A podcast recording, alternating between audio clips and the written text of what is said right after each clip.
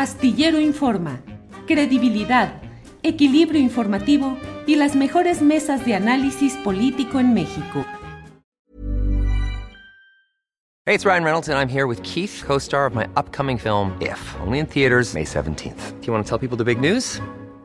All right, I'll do it. Sign up now and you'll get unlimited for $15 a month in six months of Paramount Plus Essential Plan on us. Mintmobile.com slash switch. Upfront payment of $45 equivalent to $15 per month. Unlimited over 40 gigabytes per month. Face lower speeds. Videos at 480p. Active Mint customers by 531.24 get six months of Paramount Plus Essential Plan. Auto renews after six months. Offer ends May 31st, 2024. Separate Paramount Plus registration required. Terms and conditions apply if rated PG. I'm Sandra, and I'm just the professional your small business was looking for. But you didn't hire me because you didn't use LinkedIn jobs. LinkedIn has professionals you can't find anywhere else, including those who aren't actively looking for a new job but might be open to the perfect role, like me.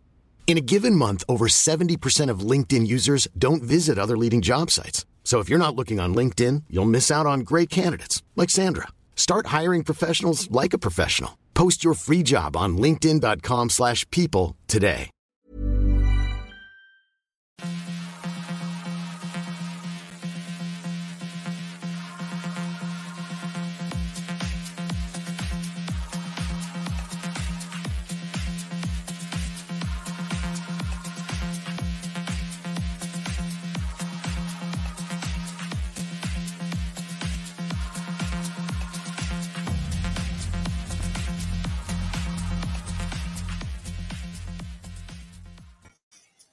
La una de la tarde, la una de la tarde en punto y ya estamos aquí en Astillero Informa. Muchas gracias por acompañarnos. Ahí, espérame tantito, ya.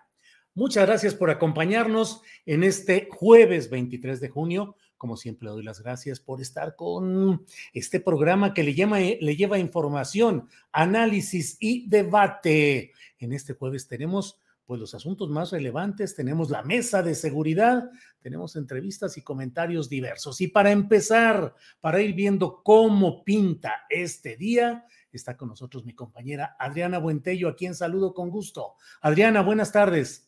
¿Cómo estás, Julio? Muy buenas tardes. Saludos a todos los que ya nos están viendo por acá. Recuerden ponerle su like a esta transmisión con mucha información y cosas muy interesantes, Julio. Fíjate que nueva carta para una nueva reunión eh, de dirigentes de, del PRI para Lito Mm. Moreno, convocándolo nuevamente a una reunión, Julio.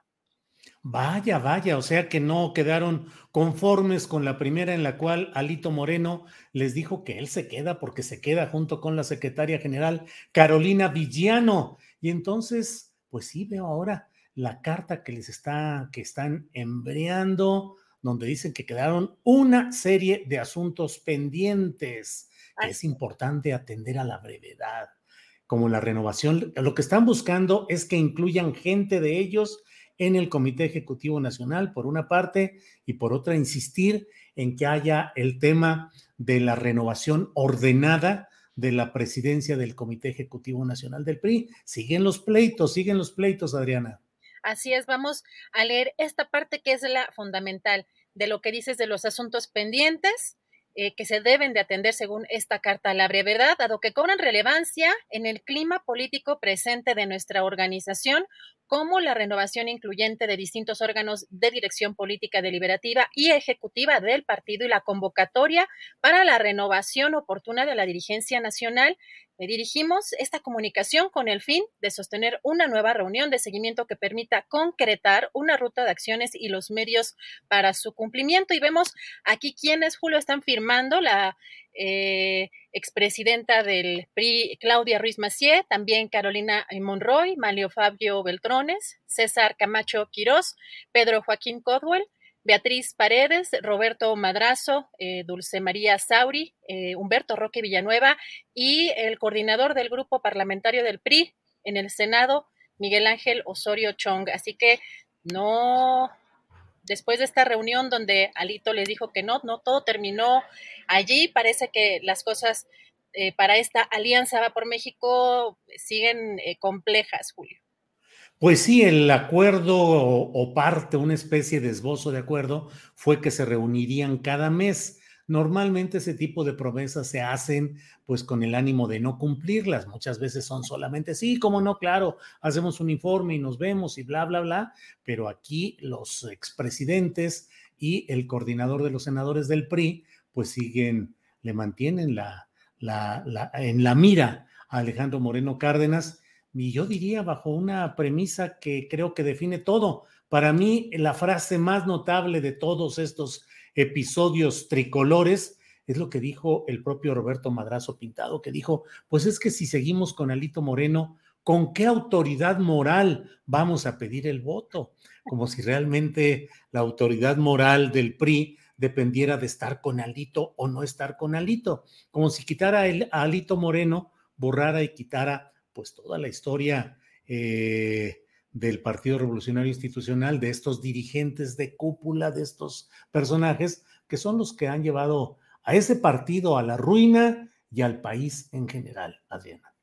Y como si él tuviera calidad moral, además de todo, Julio, eh, creo que de lo más evidente o gráfico que recordamos es esta carrera en Berlín de madrazo haciendo trampa, pero todo lo que hay detrás y durante muchas eh, gestiones o durante las gestiones priistas, así que eh, se complica, pero fíjate también, ayer fue un poco también en las redes sociales se, se tomó a burla, pero Cuadri, Gabriel Cuadri, ya está también eh, candidateándose, ya está destapándose también como corcholata de la ah, oposición, así que bueno, ya tienen ahí un, un, candidato eh, particular que ha sido además señalado eh, en las últimas horas, en los últimos días, por violencia, por discriminación, en contra de estos, de, las, de la comunidad LGTB, y sobre todo en el Congreso. Así que eh, para la oposición no pinta muy fácil, pero bueno, todavía a lo mejor hay, hay tiempo y si volteamos a ver a las corcholatas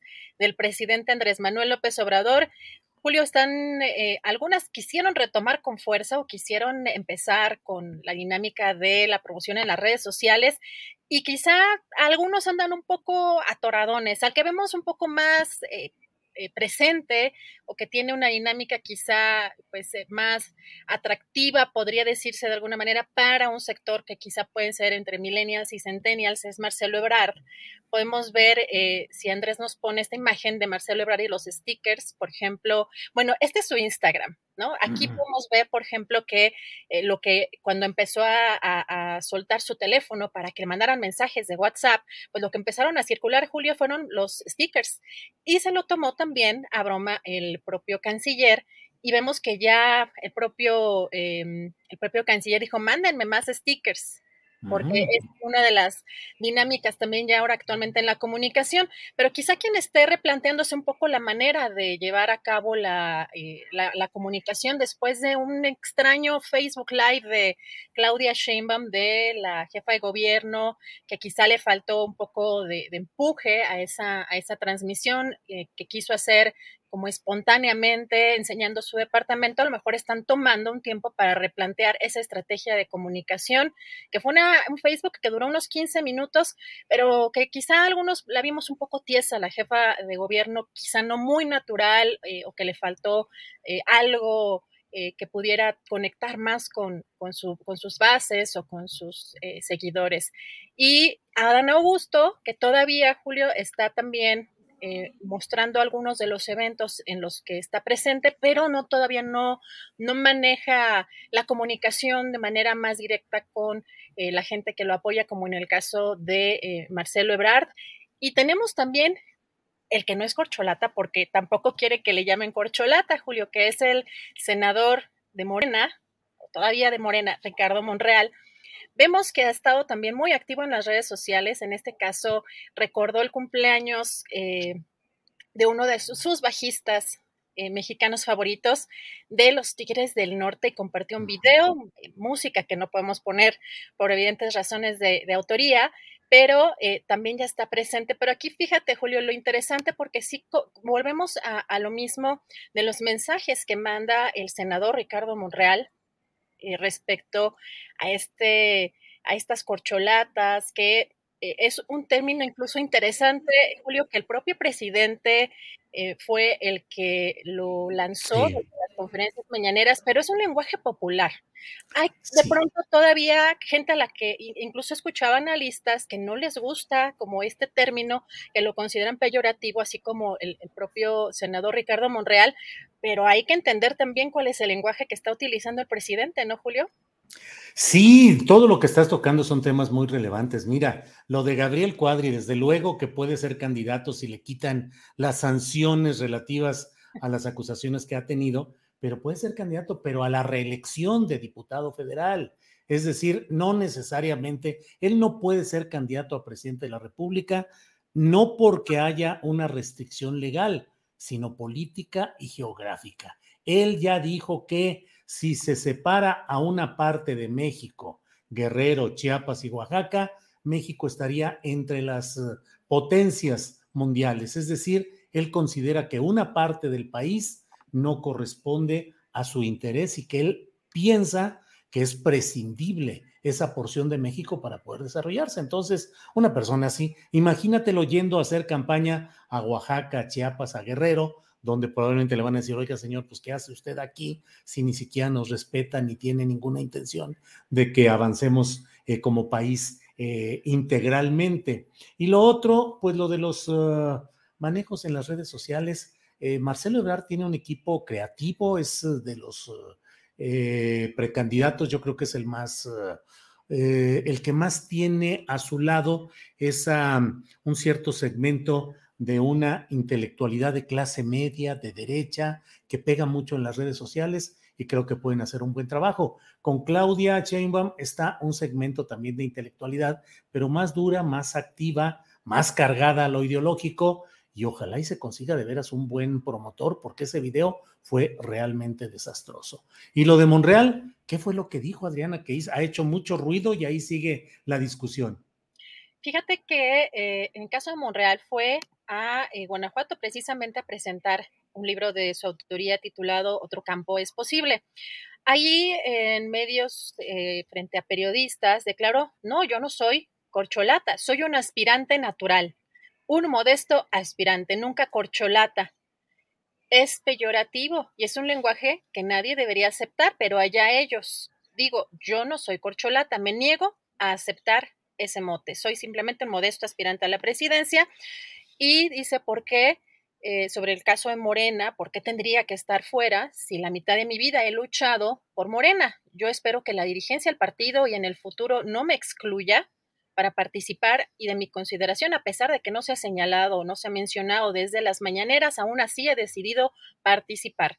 No quiero que me señalen ahí, quiero que el pueblo me señale y hay que dejar a un lado la politiquería.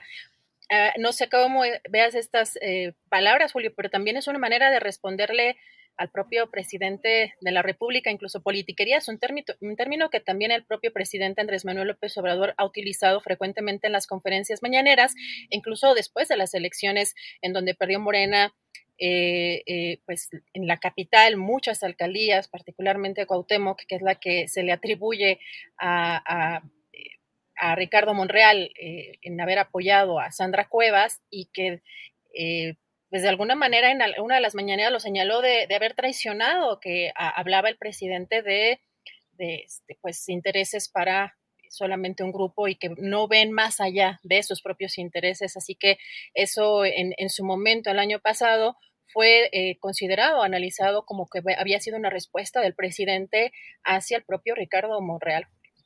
Sí, sin lugar a dudas es una postura de Ricardo Monreal de confrontación con ciertas posturas y declaraciones y palabras utilizadas por el presidente de la República. No puede haber duda. Él dice eh, que no se debe motejar así, que es peyorativo, que nadie debería de utilizar esas palabras y quien las puso, quien las eh, planteó y quien sigue jugando con esos términos, pues es el presidente de la República. Así es que no hay duda de que Ricardo Monreal va cada vez más en un proceso político de irse distanciando de las posturas de Morena y de Palacio Nacional, sin salirse aún del partido, pero pues cada vez más eh, confrontado con los, las tradiciones o, o, el código de urbanidad política que siguen manteniendo en la élite morena. Ya veremos incluso este fin de semana eh, ya lo invitó telefónicamente Mario Delgado para que esté presente en el acto en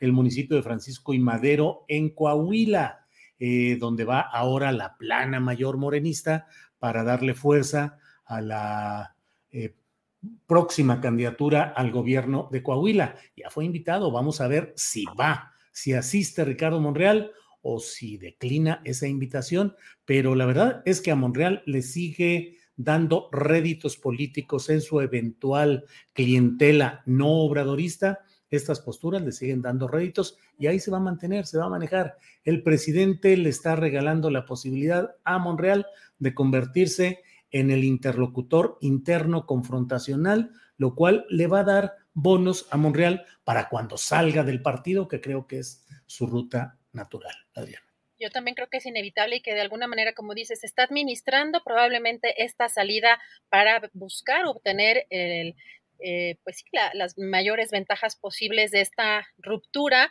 y que además hay que decirlo, eh, independientemente de uno, si uno está eh, de acuerdo o no, o le gusta el perfil de Ricardo Monreal o no, es un animal político es un personaje que se ha forjado en la política desde hace muchísimos años y que tiene un gran conocimiento incluso del propio lenguaje de las negociaciones, en la manera en cómo se, se, se, mm, lleva con otros grupos parlamentarios, con diferentes tipos de, políticos. Creo que es un personaje, un eh, político muy inteligente y que va a saber buscar eh, cómo obtener los mayores beneficios precisamente de este conflicto para lograr su objetivo. Vamos a ver cómo van caminando las cosas en estos meses próximos. Lo que sí es interesante es que en, eh, eh, este tema de las corcholatas, lo que decíamos precisamente de Marcelo Ebrard, pero también, ojo, porque además de las redes sociales, hay otro tema que debe de estar también en el ojo público, que es el tema de los influencers.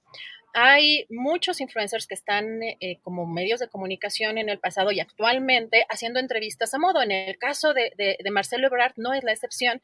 Ya vemos entrevistas que eh, ha llevado a cabo eh, a través de una influencer. que están en sus redes sociales y que son entrevistas que están hechas para favorecer, por supuesto, a Marcelo Ebrard ya como esta corcholata para el 2024 y vamos a ver si estas estrategias las siguen los demás, en el caso de eh, Adán Augusto y Claudia Sheinbaum, a ver qué movimientos hacen para promocionarse en los próximos meses, Julio. Bueno, pues vamos a estar atentos y vamos a darle continuidad a nuestro programa y regresamos en un rato más con más información. Adriana Buentello. Gracias. Gracias, Julio, gracias. Hasta luego. Bien, pues vamos a continuar con nuestro programa y tenemos eh, ya vamos a hablar eh, en unos segundos más con Carolina García Reyes. Ella es médica, activista social y defensora del medio ambiente. Y pues vamos a hablar de lo que ha estado sucediendo en el municipio de Atitalaquia, en Hidalgo. Hemos tenido otras entrevistas y hemos dado información aquí acerca del movimiento social de rechazo a la instalación de un basurero tóxico en ese municipio de Atitalaquia, Hidalgo.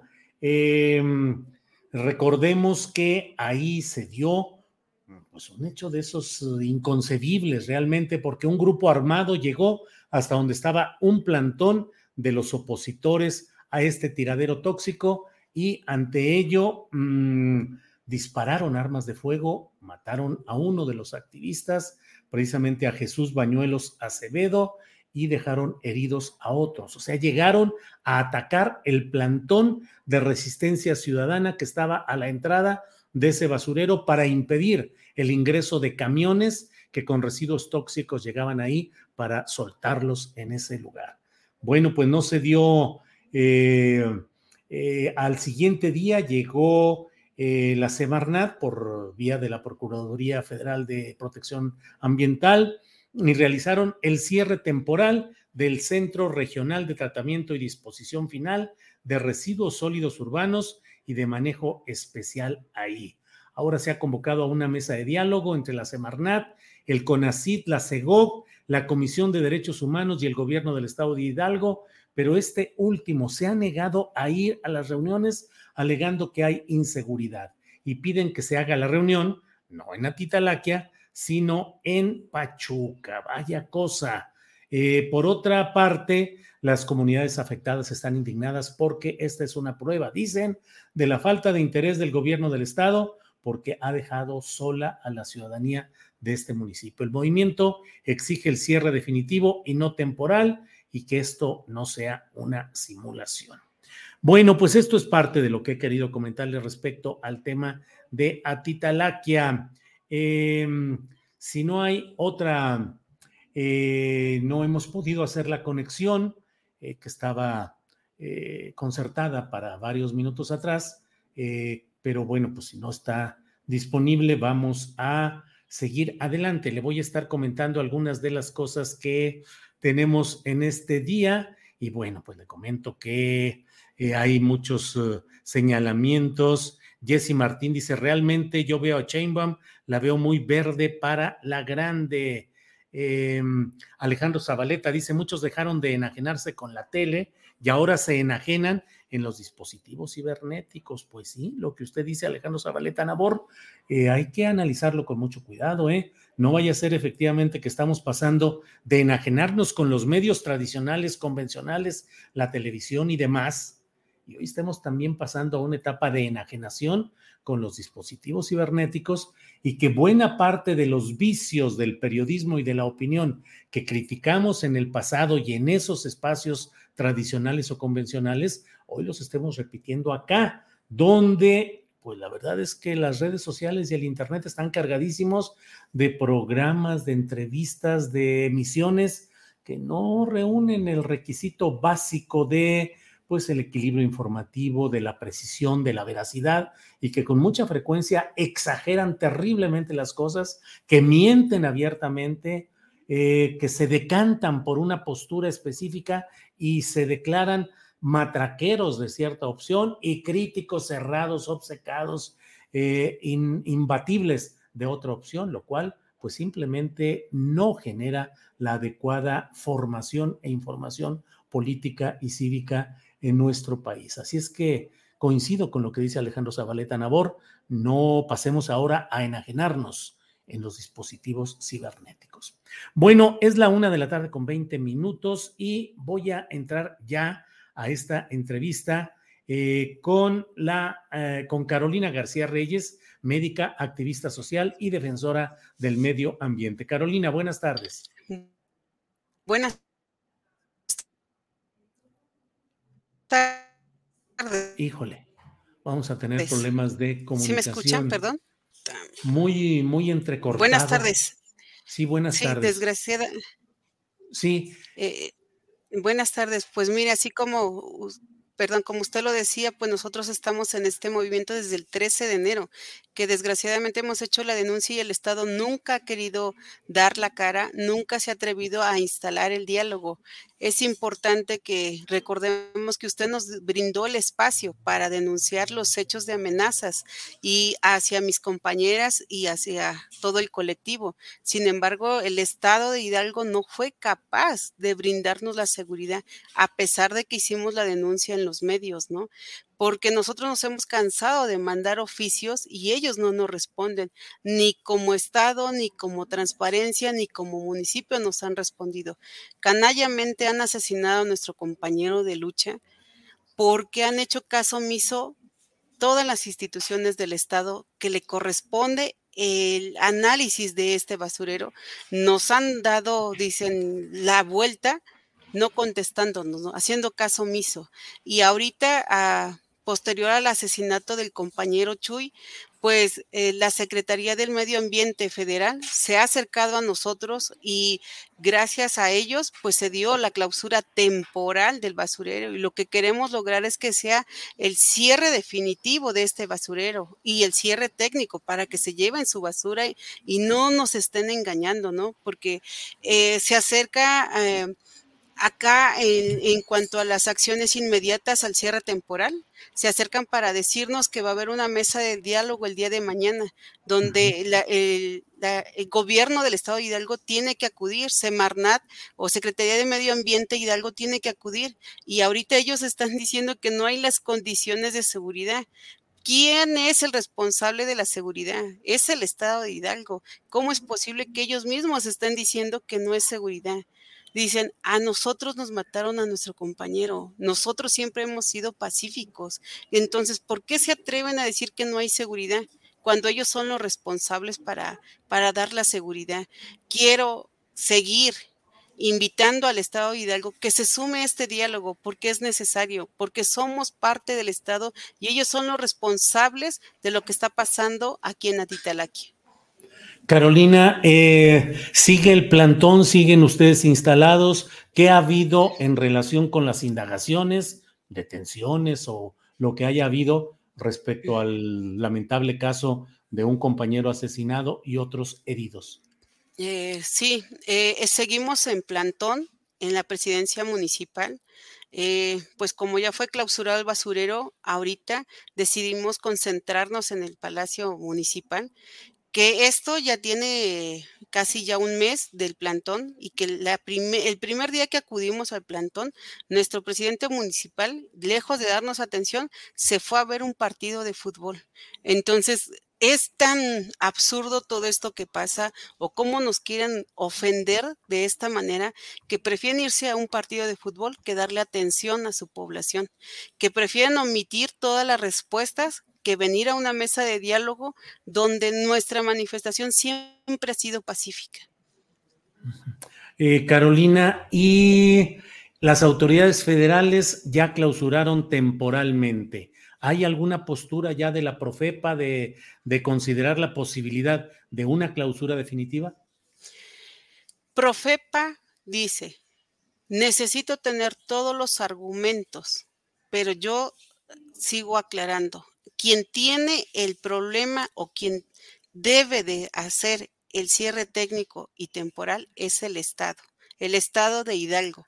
Entonces, lo que tenemos que hacer es que el estado de Hidalgo acuda a esas mesas de diálogo, que no se cierren al diálogo, que nunca lo ha habido en todos estos cuatro meses de lucha que hemos tenido, nunca se han acercado y que necesitamos que por favor nos ayuden a que el Estado acuda a esta reunión para que podamos seguir adelante y se llegue ese cierre técnico y definitivo que necesitamos por el simple hecho de estar viviendo en un infierno ambiental donde no es posible otro proceso que venga a agudizar la contaminación. Eh, Carolina, ¿quién específicamente les ha dicho que el gobierno del estado de Hidalgo no puede ir a esa reunión por temor a la inseguridad? Eh, el coordinador de investigación y atención a casos de la Unidad para la Defensa de los Derechos Humanos, Secretaría de Gobernación Federal, eh, el encargado, el doctor Cristian de la Rosa, él nos ha estado comentando que gobierno del estado es quien está en la postura que sea en, Pachuca, porque ellos no se sienten en condiciones de seguridad para acudir a Titalaquia. ¿Cuál es la situación actualmente en Atitalaquia, Carolina? ¿Ha habido más amenazas, más amagos? ¿Cómo se sienten ustedes? Nosotros nos sentimos vulnerables, vulnerables y más con el hecho que si el gobierno estatal está diciendo que se siente inseguro, ellos que tienen la, la, seguridad en sus manos, pues imagínense cómo nos sentimos nosotros, nos sentimos más vulnerables, ¿no? Sí, y em, en cuestión, en la propia presidencia municipal les ha dado alguna protección especial, tienen algún policía cuando menos ahí parado cerca, algo.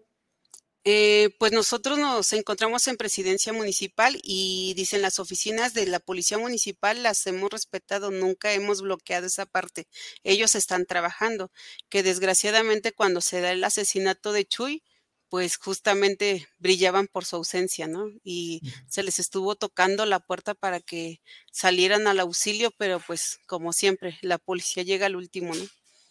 Carolina, eh, para quienes eh, van llegando a esa transmisión o quienes no han visto nuestras anteriores entrevistas, le pido que nos haga un resumen de lo que se está peleando, por qué se está peleando ahí en Atitalaquia, eh, cuál es la empresa que está buscando qué y cuál es el daño que podría haber ahí. Le, pido esto para quienes no tengan todo el contexto completo, por favor, Carolina. Sí, es, eh, ahí se está instalando un centro regional de desechos sólidos urbanos y de manejo especial, comandado por la empresa ESMEX, donde nueve municipios de la región van a venir a tirar su basura, más nueve municipios van a venir, nueve municipios. perdón, Carolina, se está cortando. Nos quedamos en nueve municipios, van a ir a tirar la basura ahí a Atitalaquia. Sí. Vamos a esperar un segundito a que se mejore. Que es Perdón, es que siempre hay muy mala señal aquí. Sí, sí, sí. Nos quedamos en que nueve municipios van a ir a tirar su basura ahí a Titalaquia.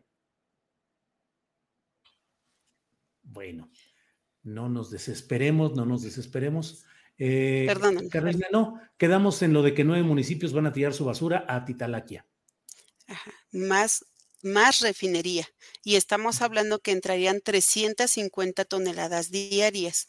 Ellos inician a trabajar solamente en dos socavones. Esos dos socavones fueron explotados por por lo que es el tepetate, sin darle el descanso a la tierra que se necesita. Ellos comienzan a vertir la basura por su urgencia de ya inaugurar ese, ese relleno, ese centro regional de, de desechos. Entonces, precisamente ellos inician y lo que hacen es un basurero a cielo abierto. Sí lo tapan con tepetate, pero no tienen las condiciones para hacer ni un relleno sanitario ni un centro regional desechos, como ellos lo manejan. Lo único estructura que hay es la báscula y la utilizan para cobrar. Entonces, ni siquiera la valla perimetral por total está, está cubierto esos dos socavones. Entonces, nosotros eh, quiero comentar que en, en enero 2021, la Secretaría de, Medio Ambiente Hidalgo saca un dictamen donde dice que no es viable ese proyecto por la cercanía a la población, por la presencia de un acueducto y porque el terreno es inestable. Entonces, ellos mismos dijeron que no era viable y cómo es posible que a un año las condiciones cambiaron cuando esas condiciones no se pudieron haber cambiado solas o es imposible cambiarlas. Y sin embargo ahora, porque desgraciadamente ni siquiera han querido mostrar los permisos ni las manifestaciones de impacto ambiental, se han hartado de decir, sobre todo transparencia, dijo que esos documentos junto con la Secretaría de Medio Ambiente Hidalgo, que esos documentos son confidenciales y que buscan que esos documentos sigan confidenciales por dos años. Entonces, esto nos hace pensar el tipo de corrupción que hay.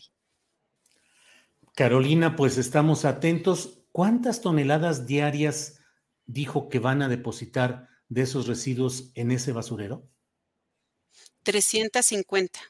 Eso es, digamos, lo que 350 toneladas diarias. Eso es lo que hemos logrado estudiar, pero dicen, eh, hasta la empresa ha dado sus conferencias que van de 350 hasta 500 toneladas. Entonces esto realmente yo quiero que ustedes sean empáticos con nosotros, que en verdad esta contaminación nos está matando y con este centro regional nos van a matar más porque los efectos invernaderos cada vez van a crecer más y sabemos que entre más contaminación, más enfermedad y más muerte para la población.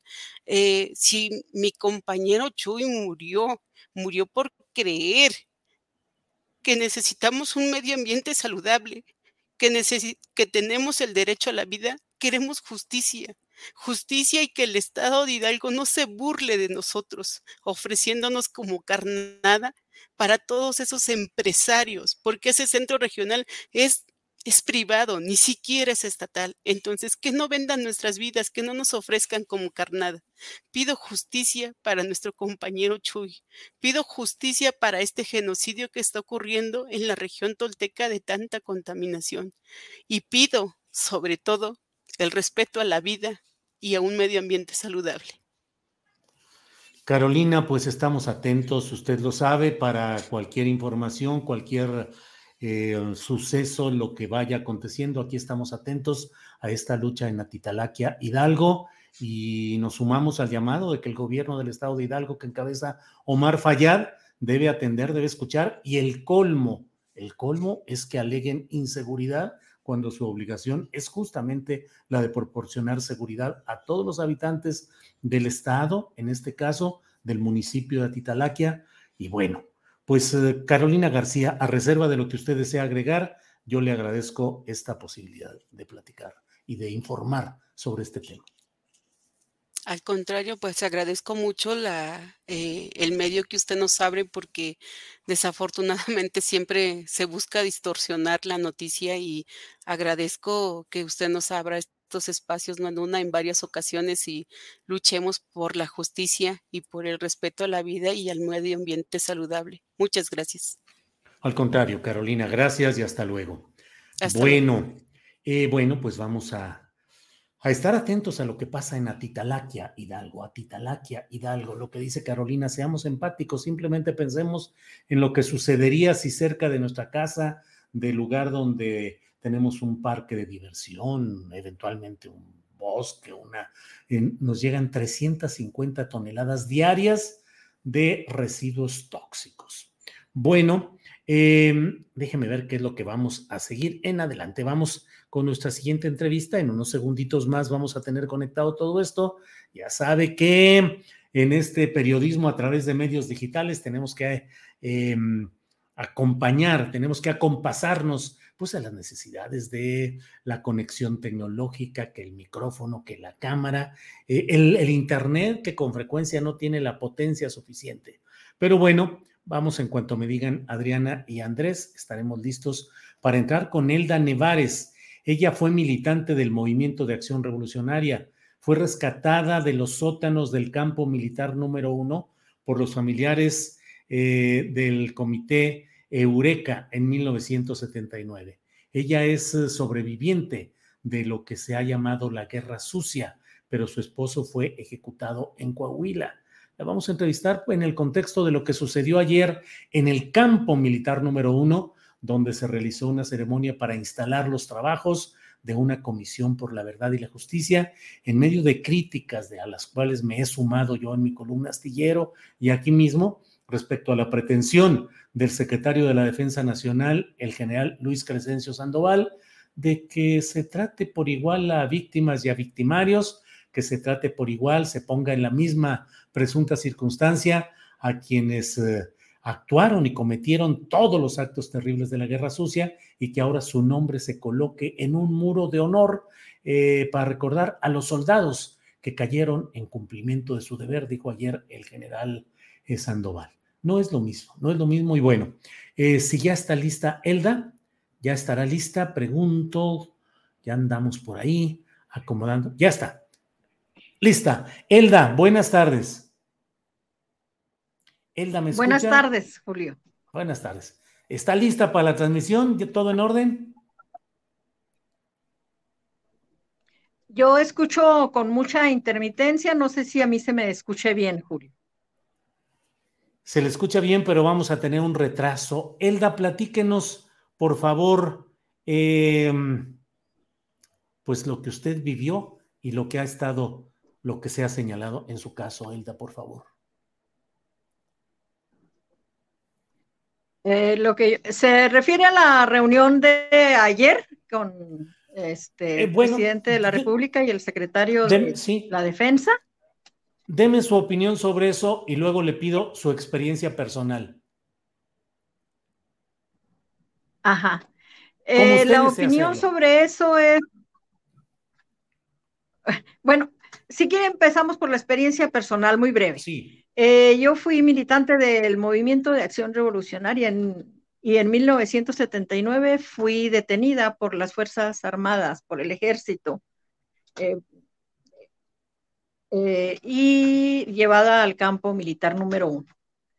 Permanecí tres meses, salí gracias a la lucha de las doñas, del Comité Eureka, de los familiares que buscaron a todos los desaparecidos y finalmente yo obtuve la libertad. Ayer eh, estuvimos en la reunión con la Comisión de la Verdad recién formada, recién integrada, y con el presidente de la República y el secretario de la Defensa.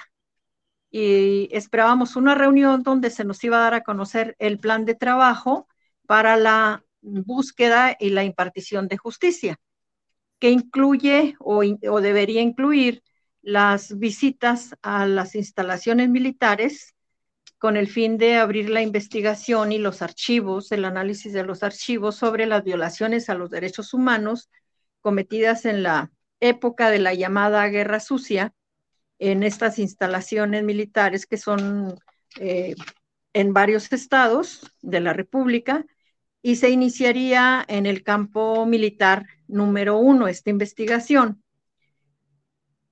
Ayer era el acto protocolario de, esta acción que nos uh, alentó en nuestra búsqueda de justicia. Sin embargo, en el transcurso de la reunión, después de haber escuchado la voz de, la, eh, de las compañeras este, de, de la hija de Micaela Cabañas, de la hija de Lucio Cabañas y de Alicia de los Ríos, eh, escuchamos al secretario de la Defensa eh, diciendo que el ejército siempre ha estado al lado del pueblo, siempre ha estado en las causas populares y que el ejército también tuvo bajas en este periodo. Se refirió mm, muy eh, concretamente también al a la, al asalto al cuartel, al cuartel de madera en, en 23 de septiembre, Chihuahua, y a el 68. Y bueno, dijo que los militares reciben órdenes que parten de un mando civil, que es el presidente de la República, y que pues hay una disciplina muy grande y, los soldados son muy, muy disciplinados y cumplen con todas las órdenes, pero que además, como el ejército también tuvo caídos en este periodo, pues iban a ser tratados como héroes. Poner en un obelisco, en, por ahí en una glorieta, los nombres de estos este, eh, bajas del ejército.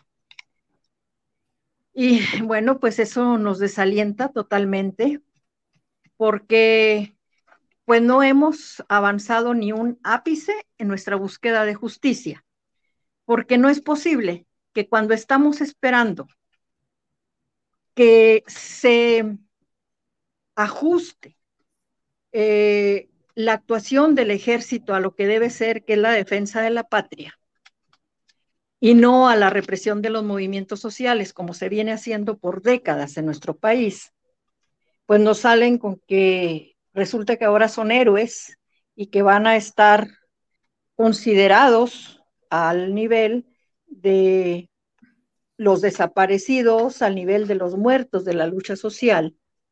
Resulta que quienes torturaron, violaron, secuestraron a familias completas en el estado de Guerrero, eh, arrasaron con pueblos enteros en el estado de Guerrero, en Oaxaca, en Michoacán, Resulta que quienes violaron a mujeres detenidas, quienes asesinaron impunemente a personas ya indefensas, son héroes.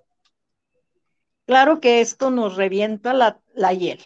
Claro que esto nos lleva a un estado en que nuevamente estamos en la indefensión porque no hay justicia, porque la impunidad se cubre.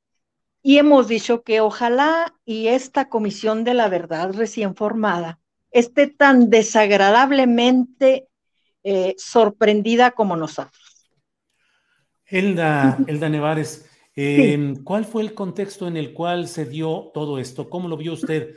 ¿Mayoritariamente con asientos ocupados por militares en el campo militar, pero restringido el movimiento? los discursos de este, del general Sandoval, pareciera un intento de disfrazar la lucha por la verdad y la justicia con una idea de reconciliación que implica simétricamente colocar a las víctimas y a los victimarios en el mismo nivel. Así es, es que esa es nuestra percepción. Se está colocando al mismo nivel a los perpetradores de la injusticia que a quienes eh, estamos y fuimos luchadores sociales por un México mejor, quienes nos opusimos en su momento al cúmulo de injusticias del Estado que iban desde y siguen siendo el hambre, la miseria, el abandono, la represión de todos los movimientos sociales, utilizar el ejército y todas las instituciones estatales para esta represión de los movimientos sociales. Cuando se nos dice, cuando nos dice el general, es que el ejército siempre está ha, estado al lado del pueblo, sí, pero para reprimirlo, que me digan a mí, originaria del estado de Chihuahua, el estado más grande del país, el sin número de luchas sociales que fueron acalladas por las armas del ejército, luchas justas por la tierra, porque el estado más grande de que es Chihuahua tiene también la más grande concentración de riqueza y de tierra en unas cuantas manos de, agricultores y de ganaderos. Y era la población reprimida constantemente en la búsqueda de mejores condiciones de vida y en esa represión participaba activamente y siempre el ejército. Elda, usted en lo personal, ¿qué es lo que vivió en el campo militar número uno? Eh, leí incluso alguna nota en la cual usted en algún momento vio durante segundos, durante muy fugazmente a otra persona ahí, porque finalmente el campo militar número uno, pues era la cárcel clandestina y el lugar de tortura, de secuestro, desaparición de luchadores sociales de aquellos tiempos. ¿Qué vivió usted, Elda? ¿Qué viví? Pues lo que vive todo secuestrado por el Estado, la indefensión, la tortura, el testimonio de la tortura diaria a nuestra propia persona y a muchísimas personas que llevaban al sótano, no solamente luchadores sociales, no solamente personas ligadas a ideas políticas. Llevaban muchos delincuentes de, de, la índole común, este, que los llevaban ahí con el fin de mantenerlos un tiempo y extorsionarlos, pero a todos los torturaron. Todos pasaban por la tortura. Desde en la mañana hasta en la noche nos mantenían con música constante, cuyo volumen era elevado a grados indescriptibles cada vez que iban a torturar. Así vivíamos en, los sótanos del campo militar. ¿Usted eh, eh, vio, recordó, conoció algún mando militar que haya participado en el proceso en el que usted estuvo ahí presa, Elda?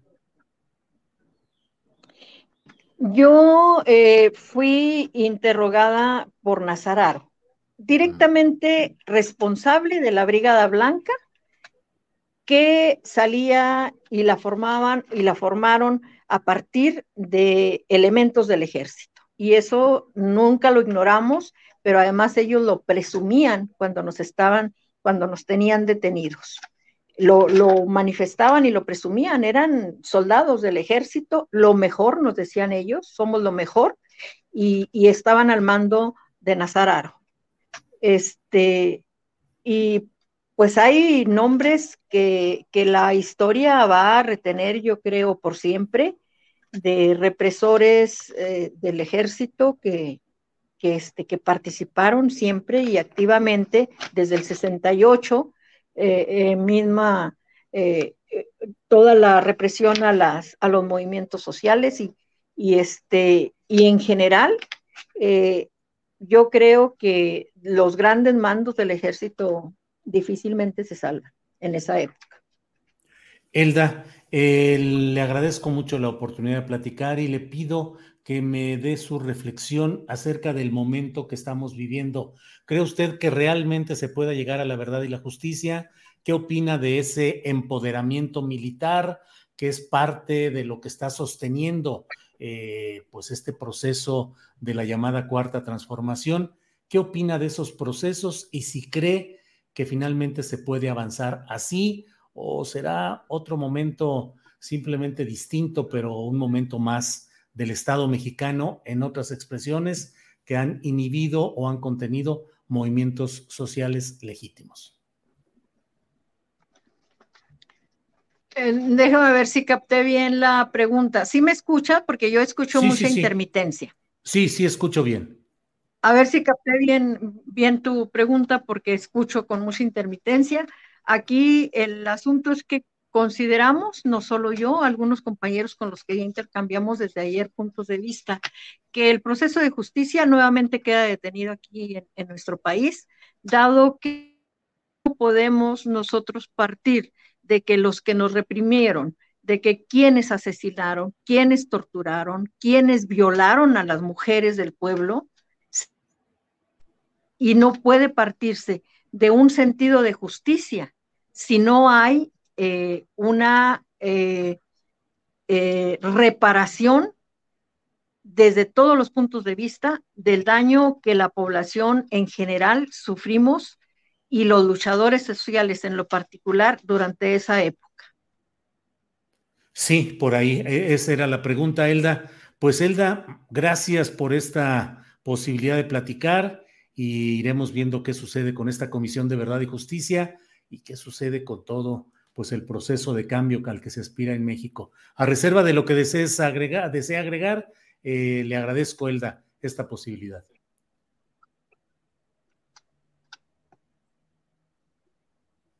¿Me escuchó, Elda? Elda, Elda, ¿me escucha? Elda, ¿me escucha Elda? Elda Nevares. Elda Nevares. Bueno, pues el Internet está funcionando mal. Em, bueno, Elda. Elda, Elda está por ahí. Bueno, pues vamos a, vamos a, nos quedamos ahí. Pues esperamos en esta y en otras transmisiones poder tener eh, una mejor, pero mire, pues son las cosas, no siempre se tiene la suficiente potencia de Internet, aunque se contraten, pues forma parte finalmente de todos los agravios constantes y permanentes de nuestro país que no se resuelven.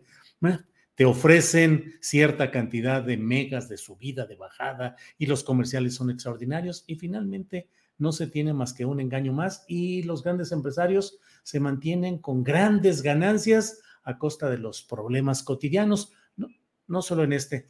Vamos a ver si está por ahí. Elda, ahora sí me escuché, ¿me escucha? Elda, Elda, Elda. Pues no, no nos escuchamos. Bueno, pues vamos a dar por terminada pues esta. Le agradecemos a Elda Nevares el que haya estado por aquí. Lamentamos que las cuestiones técnicas no hayan permitido eh, tener una mejor calidad y poderle dar el final adecuado a esta plática, pero bueno, pues vamos a seguir adelante. Em, eh, eh, eh. Bueno, pues vamos, voy a regresar. Perdón, Andrés. Ok, bien, pues bueno, vamos a seguir adelante con nuestro programa y vamos con Adriana Buentello que tiene más información. Adriana, ya de vuelta. Oye, qué relajo con el Internet en todos lados y luego, pues no es cuestión de, nosotros ni de ellos, los invitados, en este caso Elda, sino pues que el servicio siempre anda con problemas, Ariana Buentello.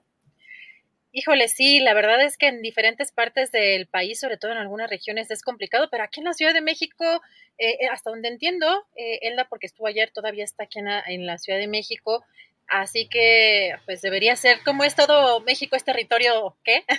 Telmex dicen, México, todo México es territorio Slim. Telmex? Ajá, de Slim. Pues no es cierto, no es cierto, pues tenemos ahí una calidad pésima en muchos de estos servicios. Julio, vamos a continuar precisamente tocando este tema de la seguridad en nuestro país. Esta semana ha sido una... Eh, pues estado en el ojo del huracán la estrategia del presidente López Obrador en materia de seguridad, pero sobre todo, eh, Julio, por este lamentable eh, asesinato a los dos padres jesuitas y al guía de turistas, em, que además, pues hay que, hay que mencionarlo, pues la persona que está señalada como presunto responsable ya tenía eh, pues hechos delictivos de tiempo eh. Así que en esta semana, Julio, se han eh, señalado de manera muy importante a través de la oposición estas críticas, se han hecho eh, eco, pero pues vemos, por ejemplo, a alguien con la calidad moral de Felipe Calderón, el expresidente Felipe Calderón, em, que responde al, o, que, o que cuestiona esto que está sucediendo en el país, Julio. Y hoy el presidente de la República en la conferencia mañanera fue cuestionado sobre si va a cambiar esta estrategia de seguridad.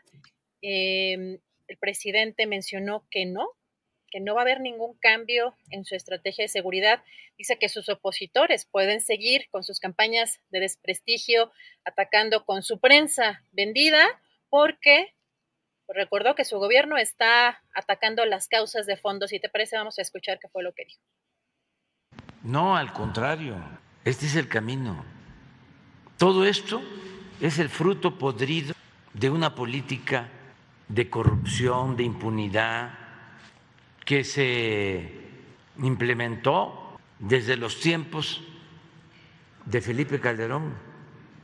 Presidente, pero hay más violencia, más asesinatos sí, que, los anteriores. No se puede eh, arrancar de raíz de la noche a la mañana, de un día para otro, un problema que lleva años y que además se propició, se alentó. Imagínense ustedes si el secretario de Seguridad Pública de Felipe Calderón era protector de un grupo de la delincuencia, pero el daño fue muy grave, muy grave. Y hemos hablado que los errores en política son como crímenes. Dicen, es que ahora hay más asesinatos que en la época de Felipe Calderón. Sí, nada más que nosotros recibimos los homicidios hasta la punta, hasta mero arriba. Y Calderón no recibió así el país. Ya lo llevó arriba y todavía en el gobierno eh, pasado le subieron más. Entonces, no vamos a cambiar la estrategia. Que sigan con sus campañas de desprestigio, atacándonos con su prensa vendida o alquilada. Bueno, pues el presidente de la República tiene una postura, la defiende y señala claramente lo que a mí me parece correcto, Adriana.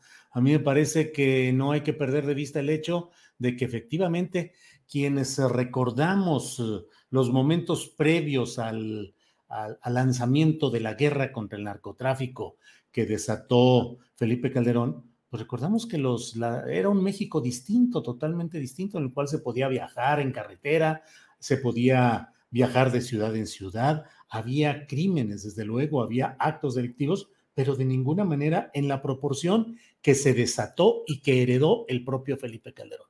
No puede negarse el hecho de que hoy hay un predominio de los cárteles, de los grandes y de los chiquitos, de los escindidos, de personajes incluso que simulan ser eh, jefes del narcotráfico y van amenazando y cobrando dinero y extorsionando, no cabe duda de que ahí hay un déficit que tiene que ser atendido y que las políticas de este gobierno deben eh, tener mejores resultados y que no se puede eh, seguir adelante con tanto homicidio y tantos hechos delictivos tan graves pero hay que tener contexto y hay que tener la circunstancia y no dejarse llevar nada más, porque hoy, Adriana, y vaya que lo vemos eh, con un absoluto cinismo, muchos de los partícipes del sistema que provocó todo esto, hoy se ponen el manto blanco de salvadores de la patria y dicen, oh, ¿qué está sucediendo? Pues si los crímenes no son solamente los crímenes con disparos de arma de fuego y con sangre explícita, los crímenes son la manera como se ha incubado en México una desigualdad y, una, y un eh, abandono de la gente que ha llevado en muchos lugares a optar por estas circunstancias. En fin, un tema delicado, delicado, Adriana. Julio, fíjate las declaraciones que dio Felipe Calderón cuando era presidente. Eh, estoy leyendo una nota de la jornada del sábado 27 de junio de 2009 y el presidente Felipe Calderón señala que no creer en Dios hace a la juventud esclava del narco.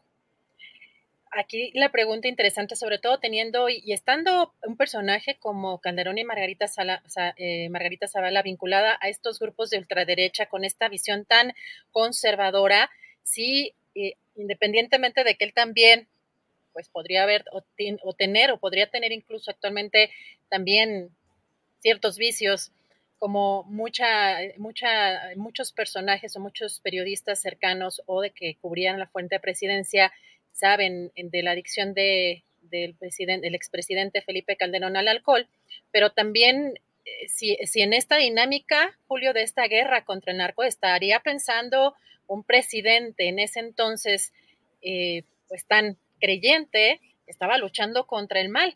Aquí lo interesante de la estrategia del presidente López Obrador de ir a las causas de fondo, eh, va a tomar quizá muchísimo tiempo si es que hay una continuidad en esa estrategia. Lo complicado, lo complejo aquí o lo que se eh, aprecia de, complejo es que eh, en, lo inmediato, en esta cuestión de la contención de la violencia en lo inmediato, pues resulta muy complejo este, esta espiral de violencia que estamos viviendo.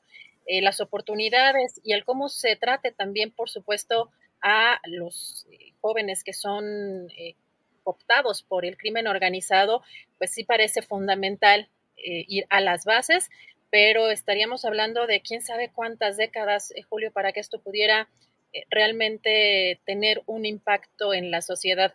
Fíjate que también otra de las declaraciones que hizo hoy el presidente de la República, ya nada más para cerrar, fue precisamente que respecto a esta prensa vendida, que además hay que recordar, Julio, que como hemos platicado aquí, en los sexenios anteriores, muy pocos medios daban realmente cuenta del nivel de violencia que se estaba viviendo, por lo cual también hay una percepción que puede ser que sea más alta de lo que en realidad es, aunque puede ser que las estadísticas realmente sí estén eh, indicando un alza, pero no podíamos los medios o los que trabajábamos en medios hablar de ciertos temas o darles cierta prioridad. Tal es el caso de lo que platicábamos de José Manuel Mireles con, este liderazgo de las autodefensas en Michoacán.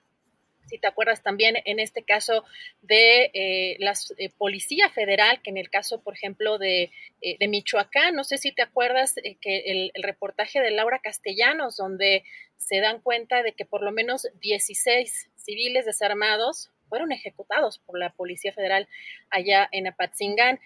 Y hoy el presidente pues recordó parte de esta prensa vendida e incluso instó a Carlos Loret de Mola a que revele cuál era la relación que tenía con García Luna. Vamos a escuchar. ¿Por qué no nos platica Loret de Mola cuál era su relación con García Luna? Here's a cool fact. A crocodile can't stick out its tongue. Another cool fact, you can get short-term health insurance for a month or just under a year in some states. United Healthcare short term insurance plans are designed for people who are between jobs, coming off their parents' plan, or turning a side hustle into a full time gig. Underwritten by Golden Rule Insurance Company, they offer flexible, budget friendly coverage with access to a nationwide network of doctors and hospitals. Get more cool facts about United Healthcare short term plans at uh1.com. Hiring for your small business? If you're not looking for professionals on LinkedIn, you're looking in the wrong place. That's like looking for your car keys in a fish tank. LinkedIn helps you hire professionals you can't find anywhere else, even those who aren't actively searching for a new job but might be open to the perfect role. In a given month, over 70% of LinkedIn users don't even visit other leading job sites. So start looking in the right place. With LinkedIn, you can hire professionals like a professional. Post your free job on linkedin.com slash people today.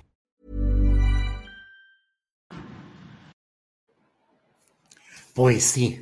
Bueno, pues de esos y de otros temas interesantes, justamente hoy vamos a platicar, Adriana, con los integrantes de la mesa de seguridad. Hoy no estará Guadalupe Correa Cabrera, eh, no va a estar durante un par de semanas por razones personales, nada, nada preocupante, al contrario, por un asunto de mm, personal eh, que va a estar de viaje y no tendrá las condiciones tecnológicas para poder transmitir adecuadamente, pero bueno vamos a avanzar en esta mesa, Adriana. Así es, Julio. Regresamos en un ratito. Gracias, Adriana. Hasta, hasta unos segundos más, unos minutos más y regresaremos con Adriana Buentello. Bueno, pues son las dos de la tarde con un minuto y es, es el momento para despedir, para pedirle a quienes nos están siguiendo a través de Facebook, pedirles que se pasen a YouTube porque los jueves eh, procuramos evitarnos problemas con los criterios editoriales y de comercialización de Facebook, que luego los temas que hablamos aquí en esta mesa de seguridad, con seriedad, con profundidad, con cuidado, con toda la calidad necesaria, pero bueno, a veces eh, en Facebook sobre todo choca con los criterios de quienes manejan estas plataformas y por ello preferimos quedarnos solamente en YouTube. Así es que pedimos que pasen a YouTube y aquí despedimos la transmisión en Facebook. Bueno, pues ya estamos, ya estamos aquí en nuestra, en nuestra mesa de seguridad y para ello doy la bienvenida a mis compañeros que ya están por aquí. Víctor Ronquillo, buenas tardes. Hola, buenas tardes, Julio. Buenas tardes al público que nos escucha y buenas tardes a mi amigo Ricardo Ravelo, que me da gusto verlo ya aquí con nosotros. Gracias, Ricardo Ravelo. Ya de regreso, ¿cómo estás, Ricardo? Hola, ¿qué tal, Julio? Bien, ya afortunadamente ya recuperado del COVID con unas pequeñitas secuelas que es normal que quedan, pero ya este, recuperado afortunadamente después de esta pesadilla. Sí, Ricardo, sí, así es. Es tan variable la manera como nos afecta a unos y a otros, pero en general, pues lo bueno es que estés eh, listo, puesto y para seguir adelante. Así es que bienvenido, Ricardo. Hoy no tendremos la participación de nuestra compañera Guadalupe Correa Cabrera, que está en un viaje largo y no va a poder estar en la situación tecnológica adecuada para poder transmitir. Y entonces, bueno, pues vamos a, vamos a aprovechar eh, esta ocasión para abordar temas em, de, diversa índole y dije mal, dije aprovechar, no, no vamos a aprovechar su ausencia para hablar de nada especial. Vamos a tratar de suplir nuestra, con nuestra participación, la siempre importante presencia y colaboración de Guadalupe, a quien enviamos un gran saludo.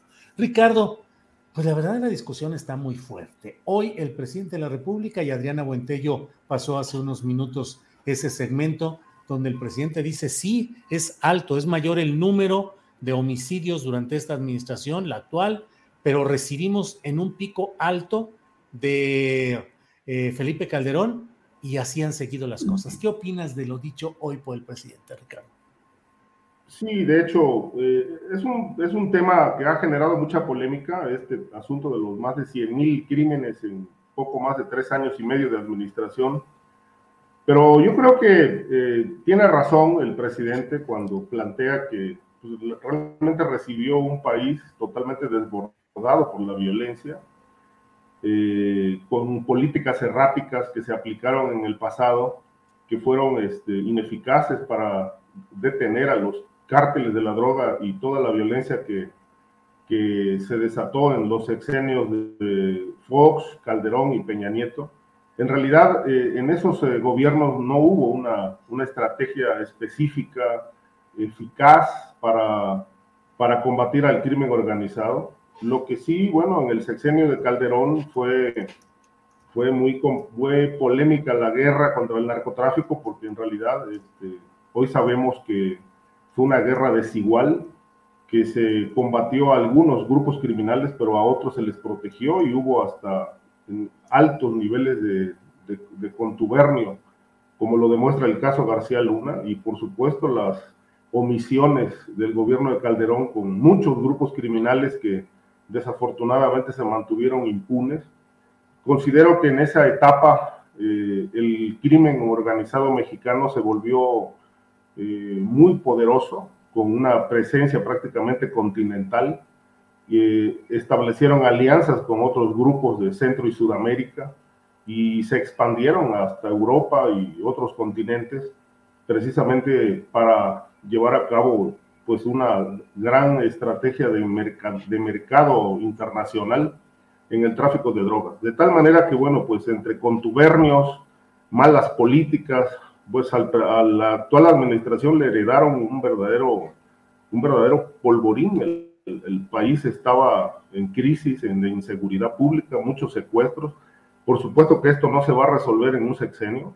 Eh, es un tema que creo yo que se, se puede ver, eh, se pueden ver algunos resultados en los próximos 25 años si se establecen políticas eficaces desde ahora para ir trabajando el tema muy largo plazo porque no vamos a tener paz social y es un término que ya no se usa, no vamos a tener paz social en muchos años. Es, eh, es muy difícil lo que es el escenario que tenemos actualmente en, en, el país, pero creo yo que si esta estrategia del presidente de no usar la violencia pues va a llevar a una pacificación, pues qué bueno, ¿no? Yo tengo mis dudas al respecto eh, con esta política de abrazos y no balazos, eh, que más bien se ve con mucha claridad que la apuesta es que un solo grupo domine el, el tema del narcotráfico y los negocios de la delincuencia organizada, apostando a que de esa manera no va a haber violencia, también tengo mis dudas, pero hay que esperar,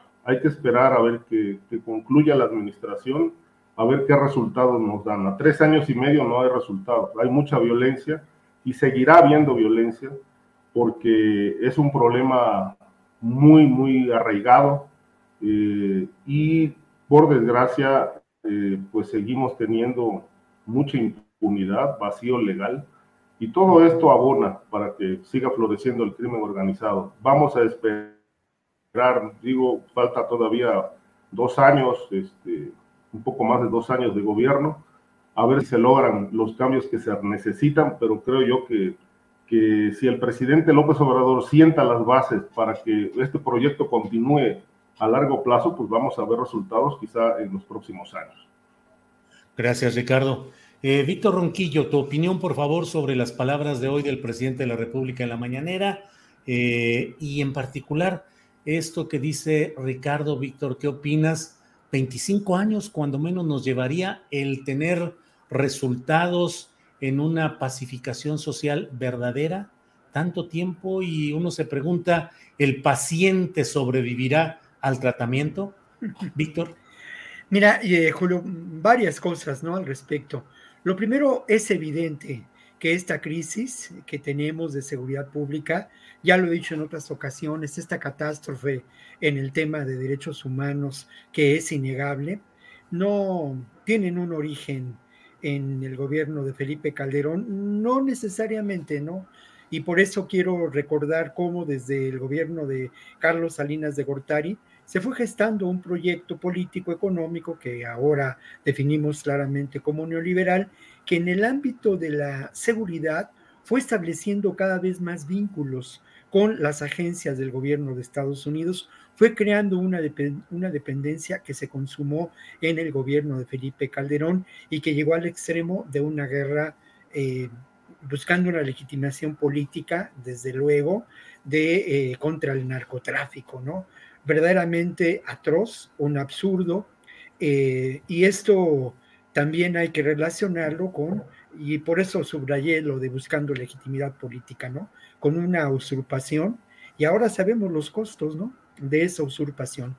Otro momento que yo quiero referir y que no se menciona en relación a estos hechos, pues es el gobierno de, Felipe, de, Vicente Fox, ¿no?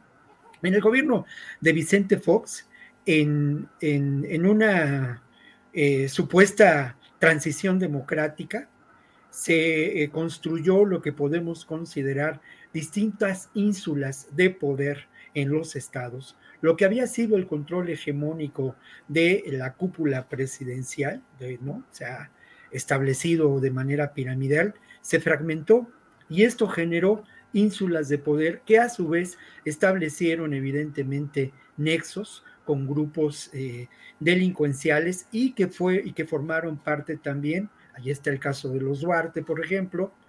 Ahí está el caso de, los algunos de los exgobernadores de, de Veracruz recientes, pero que a su vez formaron grupos de lo que podemos considerar eh, Ricardo lo, menciona y lo llama narcopolítica, ¿no? En su libro, creo que eso es en cierto modo acertado, pero son grupos de corrupción extrema, ¿no? Ligados a, el, a la corrupción lamentablemente establecida históricamente en nuestro país.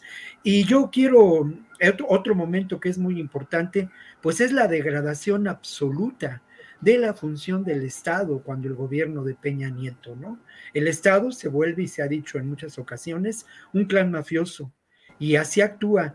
Y cuando uno platica con empresarios, eh, digamos, pequeños empresarios, empresarios medios en este país que establecieron, pues, eh, negocios con el gobierno federal en, el sexenio pasado, encuentra, bueno, que la corrupción era terrible, ¿no? Y que en todos los ámbitos de, la, de la acción del Estado se pagaban porcentajes para poder, poder llevar adelante obras, ni hablar de la corrupción en el ámbito político, ¿no? El propio sistema eh, podrido que eh, de alguna manera es una realidad. Y bueno, otro elemento que me parece muy importante y que lo señalaba la semana pasada es que es cierto, ¿no? Lamentablemente hablamos en los últimos años, desde el gobierno de Felipe Calderón a la fecha, de centenares de miles, quizá 300 mil personas víctimas de homicidio doloso en un ámbito terrible de violencia. También hablamos de más de 100 mil personas desaparecidas y contando. Hablamos de, pues, eh, también decenas de miles, quizá más de 100 mil personas desplazadas por la violencia, pero no hablamos con frecuencia de lo que es eh, lamentablemente una víctima eh, triste, dolorosa, ¿no? De, este, de esta confrontación de esta degradación social que son las instituciones de una incipiente democracia que se busca y se ha buscado construir desde hace décadas por distintos sectores de la sociedad. Esas instituciones debilitadas, mermadas en su accionar, eh, en, el, en, el, ámbito de eh, el México mm, rural, sufren una, una mayor, eh, una, un mayor debilidad sin duda, ¿no? Y estas instituciones en otro ámbito, ya un ámbito nacional, a un ámbito de una concepción del Estado, es lo que se ha, lo que se ha buscado transformar y reconstruir en un proyecto de gobierno que ha enfrentado a estas realidades y que ha construido una estrategia diferente a la de la, a, la, de la llamada guerra del narco. Eso es un tema que me parece muy importante mencionar. Y lo otro, yo voy a insistir en el manejo mediático de esta crisis de seguridad por parte de, eh, pues bueno, obviamente, grupos de, hegemónicos de poder en los medios de comunicación. Es muy evidente cómo se ha ido construyendo lo que se llama ahora una narrativa buscando deslegitimar al gobierno de López Obrador. El siguiente paso, ojo, eh, además de, esas, de esta desestabilización media que se va generando en los medios, que va aprovechando eventos mm, que tenemos que lamentar, bueno, el siguiente paso es llevar a, la judicialización de algunos de estos eh, elementos, ¿no? Para propiciar, bueno, propiciar lo que pudo haber ocurrido o ocurrió, ¿no? En otros países, Julio. Muy bien, Víctor. Ricardo Ravelo, hay una tendencia en ciertos segmentos de la población que creen que la aplicación de la mano dura puede hacer cambiar las cosas pues ahí casi de la noche a la mañana. Es decir, que es cuestión de que la Guardia Nacional, las policías utilicen sus armas y que actúen. Es más, pues ahí con frecuencia vemos en las redes sociales el beneplácito, el aplauso, el festejo que se da cuando algún personaje del crimen cae abatido, a veces de manera, pues a veces en linchamientos y mil cosas, y la gente pareciera estar deseosa de que haya esa mano dura que en lo inmediato puede cambiar las perspectivas, puede dar la impresión o el efecto de que realmente se controla. Pero en el fondo, ¿realmente eso es lo que puede cambiar las cosas, Ricardo? El, la recurrencia a la mano dura, a que el ejército y demás eh, policías le entren directamente, Ricardo. No, Julio, yo creo que este, no se trata de solo de mano dura, ¿no? Y tampoco se trata de omisiones o de, digamos, rehusar a la, a la, aplicación de la ley, de la fuerza, yo creo que lo que, lo que eh, la estrategia del presidente López Obrador es incompleta. Es decir, eh, se están yendo solamente por la, por la estrategia de, de combatir al crimen mediante probablemente negociaciones, acercamientos, pero la renuncia del, del, gobierno a la mano dura es evidente que no está dando resultados, porque a esta estrategia de abrazos no balazos le faltan otros instrumentos, le falta, por ejemplo, un combate más eficaz al tema, del, al tema financiero, le falta muchísima inversión para generar eh, empleos y condiciones económicas más saludables para el país, son cuestiones que inhiben de cierta manera que mucha gente se involucre en la delincuencia organizada. Le falta, por ejemplo, el combate a la narcopolítica como una causal que detona impunidad y por lo tanto violencia. Es decir, eh, solamente la estrategia está, está agarrada de un eje. Es el eje del apoyo económico a los jóvenes, el apoyo, eh, eh, el apoyo a la, a la, con los programas sociales, al combate a la pobreza, pero es insuficiente, es insuficiente para llevar a cabo una, digamos, para llevar al país a una pacificación profunda, de fondo, de raíz. Este, yo creo que cuando un Estado renuncia al uso de la fuerza, pues bueno, se detonan estos niveles de violencia que hoy estamos viendo. Si la Guardia Nacional tiene presencia en el país, eh, a lo largo y ancho del país, pero es una Guardia Nacional que no puede actuar, no puede usar las armas, no puede disparar. Eh, yo no iría tanto por el lado de los operativos eh, que fueron un fracaso con Felipe Calderón desde que iniciaron en Michoacán, pero considero que sí podría la Guardia Nacional llevar a cabo unas tareas de inteligencia, tener amplio conocimiento a detalle de cuál es realmente el patrimonio del crimen organizado, eh, dónde se está invirtiendo el dinero, eh, cómo está funcionando el, esquema financiero de, estas eh, organizaciones criminales, quiénes los protegen. Es decir, hace falta mucho trabajo de inteligencia, de fondo, para realmente llevar a cabo un combate eficaz, porque no estamos hablando solamente de grupos que generan violencia en, en, las calles o que se enfrentan y hay asesinatos. No, estamos hablando de una estructura de poder que está en las esferas empresariales, está en la política, están en todas partes y eso realmente no se está combatiendo. De tal manera que, bueno, hay impunidad, sí hay impunidad, porque la ley no se aplica. Y como aquí lo he dicho muchas veces en este espacio, eh, lo que se observa es un vacío de poder, un vacío legal que, que en muchos eh, lugares de la República se, se traduce en violencia porque si no se aplica la ley, pues evidentemente que la respuesta será, será violencia, será este, muerte, será desapariciones, etcétera. Y lamentablemente creo que, que hay buenas intenciones de resolver el problema, de eso no tengo dudas, pero me parece que quienes están diseñando o han diseñado esta estrategia les faltan muchísimos instrumentos para poder hacer una, una política integral de verdadero combate al crimen, que no solamente es usar balas o echar mano de las armas y de la fuerza, es todo un concierto de estrategias que por desgracia hasta hoy no vemos en, el país. Y si no hay una estrategia integral, evidentemente tampoco podemos aspirar a resultados. Gracias, Ricardo.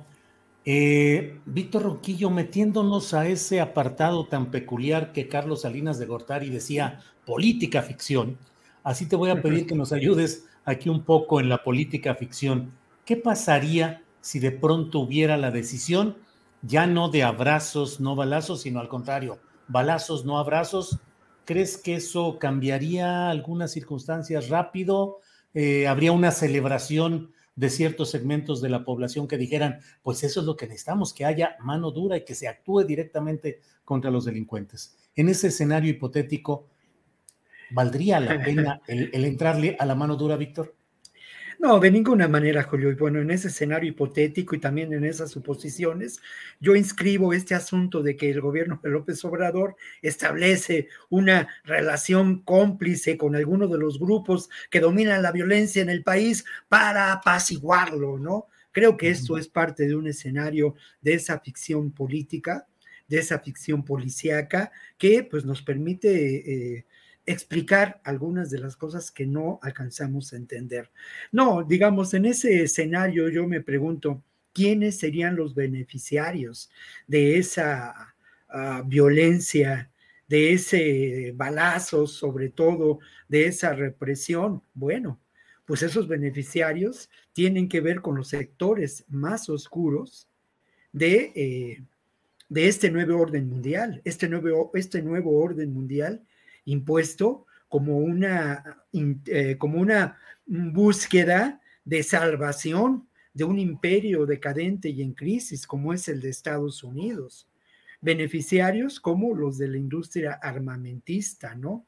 Beneficiarios también en los sectores más oscuros del poder político en México, ligados precisamente a este proyecto de hegemonía por parte del imperio.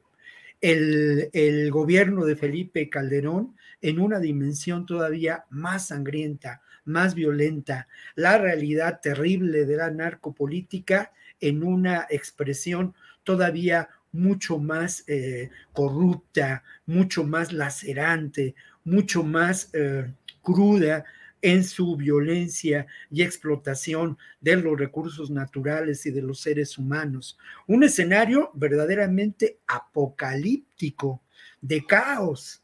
¿A quién beneficiaría ese caos en el país generado por una política de eh, ah, suma violencia en términos no, no, insisto mucho en esto, ¿eh? no de control de la seguridad, sino de control del territorio. ¿A quiénes beneficiaría? Pues también a esos sectores económicos que buscan la explotación de los recursos naturales y de los seres humanos en su propio beneficio. Todo esto, todo esto, de alguna manera, es la versión terrible, dolorosa de del neoliberalismo, ¿no? Sí, Eso es lo que a mí me parece. Y ahí está, y creo que es una pregunta, mm, pues eso, con tu agudeza periodística, mi querido Julio, eh, determinante, ¿no? ¿A quién beneficia el que retomemos la estrategia de la guerra del narco? A quien busca sembrar el caos en el país, a quien busca la ingobernabilidad para establecer su propia hegemonía económica y política, ¿no? Y obviamente todos estos elementos de, de ficción nos permiten, como yo alguna vez lo señalé en, el libro de las muertas de Juárez, pues un espejo negro, ¿no? La ciencia ficción puede funcionar como un espejo negro para, para mirar la realidad. Lo que sí no es admisible es que de pronto esta realidad que eh, pues aquí hemos eh, realizado como un ejercicio periodístico se asuma como una verdad y como una verdad que hace evidente que este gobierno, el proyecto de gobierno de la cuarta transformación, se encuentra en un caos. Hay una frase con la que yo quiero cerrar este comentario que escuché esta mañana a Germán Martínez. Y bueno, Germán Martínez, con todo cinismo, se atrevió a decir algo que además debe estar corriendo en los, en los medios, eh, ¿no? En, las redes eh, en este momento dijo Germán Martínez para cerrar un comentario del esnable, porque al final de cuentas él fue parte de ese proyecto político que nos ha llevado a esta crisis de seguridad y catástrofe humanitaria. Dijo, por el bien de todos, primero los narcos, ¿no? Tratando de satirizar con su sordo humor y su, y su pedestre humor una, una, una realidad que es muy preocupante, pero esa es la estrategia, ¿eh? Y ante eso hay que desenmascararlos y hay que dar la batalla y no aceptar que la, esta ficción política de Salinas de Gortari nos permita dar explicaciones eh, falsas de lo que ocurre en esta realidad. Gracias, Víctor. Gracias. Eh, Ricardo Ravelo, otro tema que está movidísimo con consecuencias nacionales e internacionales ha sido lo sucedido en una región de la Sierra Tarahumara en Chihuahua, donde fueron asesinados un guía de turistas y dos sacerdotes jesuitas. Eh, ¿Qué opinas de lo que de lo que sucede ahí? Que es una de esas regiones, no sé qué opines Ricardo y luego Víctor, donde a veces poca atención tenemos y damos por descontado que hay un predominio ahí de los grupos oscuros durante mucho tiempo, pero no volteamos a esa realidad que ahora con este episodio pues vemos lo terrible y lo duro que es eh, todo lo que ahí sucede. ¿Qué opinas de lo que está pasando en Chihuahua, en esa región de la Tarahumara, la reacción que ha habido por particularmente por el caso de los jesuitas? Ricardo Ravelo. Sí, bueno, en Chihuahua se vive un escenario de, de violencia difícil, muy difícil, creo yo que con, con eh, los últimos años, en los últimos años eh, se ve reflejada una, un proyecto frustrado, un proyecto eh, ineficaz de combate a, la inseguridad en esa zona del país. Hay que recordar que, bueno, en algún momento fue Ciudad Juárez la zona más violenta del mundo. Este, y, y, hasta la fecha, aunque los decibeles de violencia son menores en comparación con lo que ocurrió hace poco más de 10 años, este, lo cierto es que sigue teniendo el, Estado un elevado índice de criminalidad.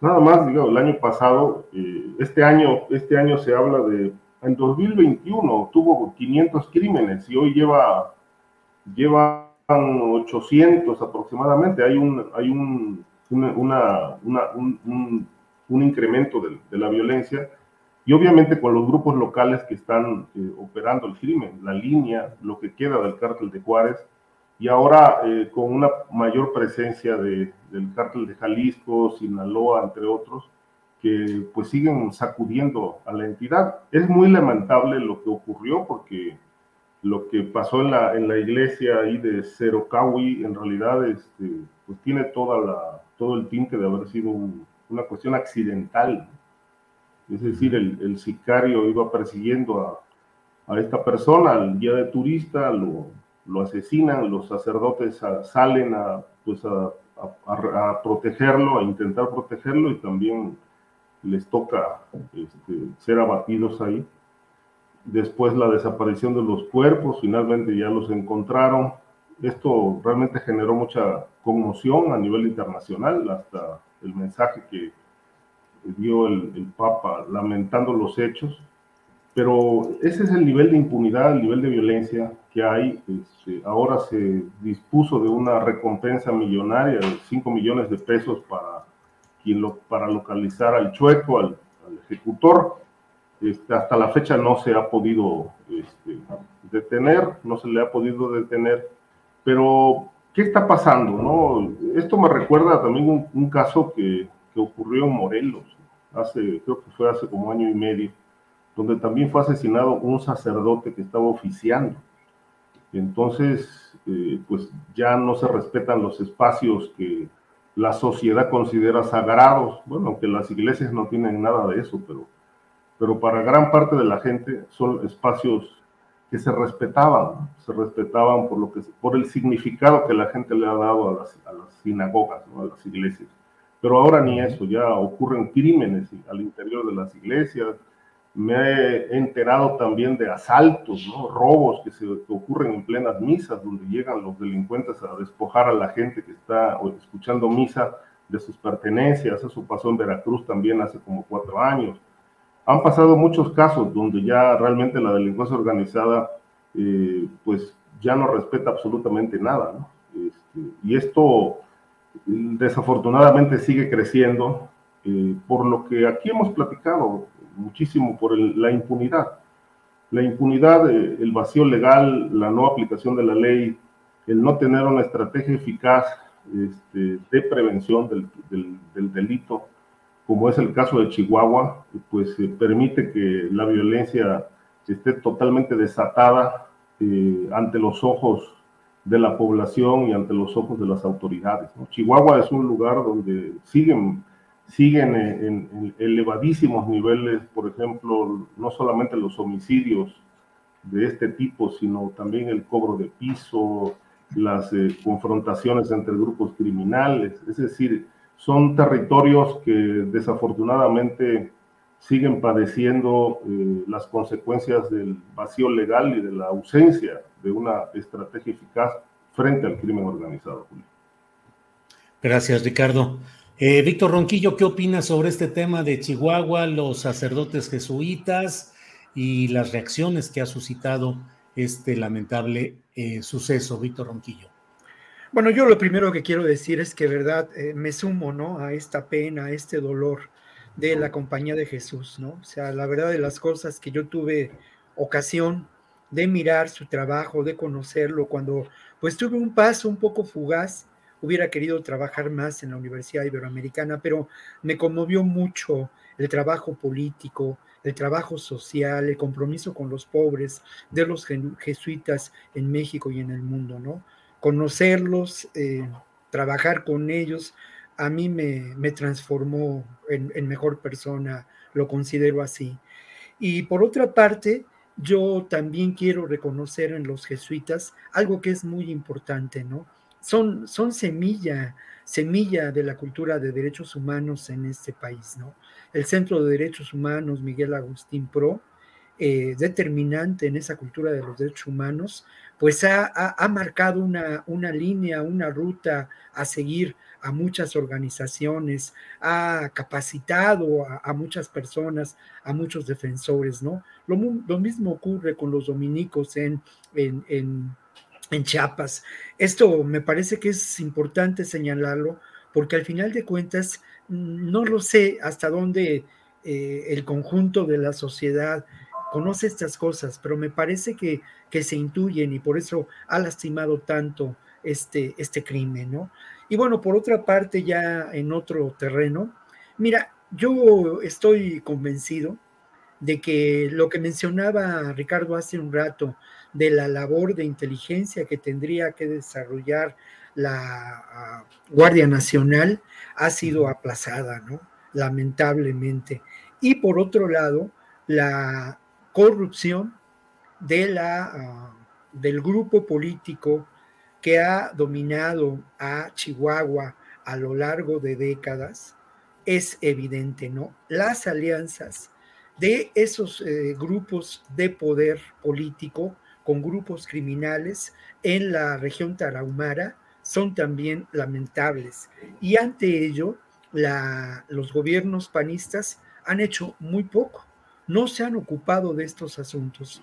Parece cosa de, de verdad, ¿eh? de realismo trágico, que no mágico, el que la actual gobernadora este, pues se plantea decir que está acompañando al operativo y que nos da la buena noticia que han encontrado los cuerpos, cuando el procurador de justicia del Estado debería, si hubiera conocimiento de esta realidad, eh, o, hay, o hay desconocimiento o hay complicidad por parte del procurador de cómo operan estos grupos que han sido denunciados por muchos compañeros periodistas, ¿no? Miroslava Bridge, y bueno, pues recuerdo con mucho cariño a Miroslava, denunció cómo esta corrupción política estaba precisamente asentada en esta región y cómo esa corrupción política estaba ligada al gobierno panista de ese momento. Entonces, eh, me parece que eh, la realidad y lo que tendría que buscarse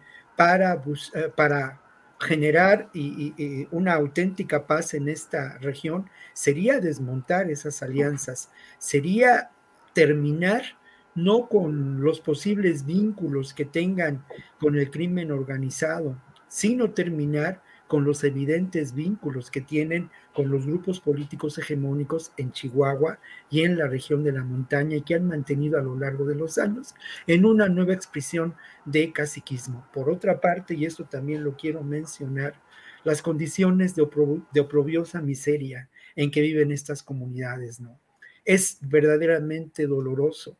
Y son víctimas, son víctimas de esta uh, estrategia económica del llamado progreso llevado a sus comunidades, que no ha generado más que violencia, ¿no? Progreso traducido a proyectos eh, turísticos, traducido también a proyectos eh, económicos eh, que han buscado generar el aprovechamiento forestal y que al contrario han generado un enorme fenómeno de tala clandestina ligado también al crimen organizado y el proyecto propio del crimen organizado que lamentablemente ha establecido un control territorial en esta región, generado un enorme terror en la población, sometiendo a esa población a la, a la violencia. Y eh, pocos registros, no existen quizá registros, pero conversando con personas eh, de algunas de las organizaciones conversando también con algunas de las personas que han trabajado en la región, en, los, en las misiones jesuitas, pues el fenómeno de desplazamiento forzado en esa región es enorme, ¿no? Y, eh, y en el fondo de todo, pues todo este contexto lo que genera es un enorme eh, sufrimiento humano. Lo otro que también quiero mencionar es eh, otra vez este manejo impúdico, terrible, hipócrita de los medios en relación a este caso, ¿no? es un, un, enorme ruido mediático que en el fondo de todo oculta el contexto, ¿no? De esta, de esta realidad que eh, es eh, eh, enormemente compleja y en donde pues se expresa de manera cruel la ah, predominancia de esta alianza entre grupos de poder político y grupos del crimen organizado, Julio, con eh, eh, la, participación lamentablemente protagónica de personajes tan deleznables como este hombre que, ha asesinado a tres personas impunemente, ¿no? Gracias, Víctor. Ricardo Ravelo, eh, ayer en el campo militar número uno se instaló la Comisión para la Verdad y la Justicia. Tiene un nombre mucho más largo, pero así podemos resumirlo. Y generó protestas ahí mismo de familiares eh, de desaparecidos, de víctimas de la guerra sucia, cuando el general secretario de la Defensa Nacional habló de que se van a inscribir en un muro, en una, eh, los nombres de algunos militares caídos, dijo él, en cumplimiento del deber hasta el eh, nivel de ofrecer la vida. Yo escribí hoy en la columna astillero y lo he sostenido en algunos tweets, el hecho de que no se puede tratar, en derecho no se puede tratar igual a los desiguales y que el pretexto de la, o el concepto de la reconciliación, a mí me parece que debe darse, pero después de una estricta justicia, no antes, y que en este caso se corre el riesgo de utilizar el concepto de la reconciliación para que haya se escabulla la verdadera responsabilidad que desde mi punto de vista han cometido en diferentes épocas mandos militares, tropas eh, militares, tropas en diversos niveles de mando, pues contra movimientos sociales, contra activistas y contra mucha gente en lo general. ¿Qué opinas de lo sucedido ayer, Ricardo Ravelo, en este tema? Bueno, es un, es un intento de, pues de, de llevar a, de hacer justicia en estos casos hay que recordar, Julio, que este tema de la guerra sucia y las víctimas de este episodio negro de, la historia del país, este, fue un proyecto bastante desasiado eh, y no menos eh, eficaz del sexenio de Vicente Fox cuando se creó aquel, aquella comisión que también tiene un nombre, o tenía un nombre kilométrico, que encabezaba el señor Prieto, un fiscal que, Carrillo Prieto. como sabemos, fue exacto. Eh, integró un amplio expediente, se trató de pues, algo así como un maxi proceso, este, para realmente llevar a juicio a muchos personajes de la política, entre ellos a Luz Echeverría, a quien pues, no pudieron encarcelar por razones de la edad, etcétera. Pero evidentemente que eh, aquello fue un, pues, un, intento, ¿no? Porque en realidad todo terminó en un fiasco, fue, fue un, proyecto frustrado, porque pues no pudieron encarcelar a, a, los verdaderos responsables de ese episodio de la guerra sucia, que, que tuvo su, pues, su etapa muy cuestionada en los años 60, 70, 80, con asesinatos, desapariciones forzadas, que el combate a la guerrilla, supuestamente que se llevó a cabo en Guerrero para eh, desactivar los grupos guerrilleros, entre otros el que encabezaba Lucio Cabañas, Genaro Vázquez, entre otros, y que evidentemente pues, fue una etapa de que inundó de sangre el país y sobre todo algunas regiones, este, en particular como fue Guerrero, Oaxaca, Veracruz, entre otros, eh, que, en realidad fue un, proyecto gubernamental, ¿no? Para acabar con todos los movimientos eh, insurgentes que surgieron, guerrilleros, etcétera. Esto lamentablemente quedó en la impunidad, en la opacidad durante el sexenio de Fox. Ya en los siguientes gobiernos el tema quedó totalmente sepultado. Ahora, ante las protestas de las víctimas, pues se propone que la Fiscalía General de la República pues abra o reabra algunos de los expedientes que seguramente ahí tienen de esa etapa, pues para llevar a cabo pues una investigación a fondo y castigar a los responsables, porque hay miles y miles de familias que quedaron enlutadas y a los que en realidad no saben ni qué pasó con sus familiares. Y obviamente este nivel atroz de impunidad pues sigue, sigue desatando protestas, sobre todo con, con, una institución como fue el ejército, que tuvo amplia participación en esa etapa, las policías también, la Dirección Federal de Seguridad, entre otros, cuyos miembros de entonces, algunos todavía están allí, impunes que fueron señalados de haber participado en esta oleada de muertes y desapariciones. De tal manera que yo creo que es un, es un momento, es un momento importante para que estos expedientes se abran, para que haya justicia y se conozca realmente qué pasó en esa etapa tan difícil que vivió el país, porque lamentablemente en el gobierno de Vicente Fox y con esta fiscalía que encabezaba el señor Prieto, pues estas dudas no se despejaron. Eh, se intentó encarcelar a algunos miembros de las policías de entonces, pero realmente no se pudo, no, no hubo elementos o no se quiso, o solamente fue un, un instrumento distractor eh, de entonces, pero lamentablemente aquello pues terminó en un, en un fracaso. Yo espero que, que, realmente estos, estos temas puedan esclarecerse independientemente de si hay o no perdón o, o, reconciliación. Yo creo que esto ya es un punto y aparte, ¿no? Pero como bien dices, no puede haber reconciliación si antes no hay justicia. No se puede apostar a, una reconciliación sin que medie una investigación rigurosa, de fondo, que realmente nos explique como a la sociedad qué pasó y por qué pasó aquello. Y sobre todo, bueno, si hay posibilidades y elementos jurídicos para, para enjuiciar a los responsables, pues qué mejor que haya, que haya justicia. Yo creo que la reconciliación ya es un tema muy independiente, muy particular de cada persona. Bien, gracias. Gracias, eh, Ricardo. Víctor Ronquillo, ¿qué opinas de este tema, de la instalación de esta...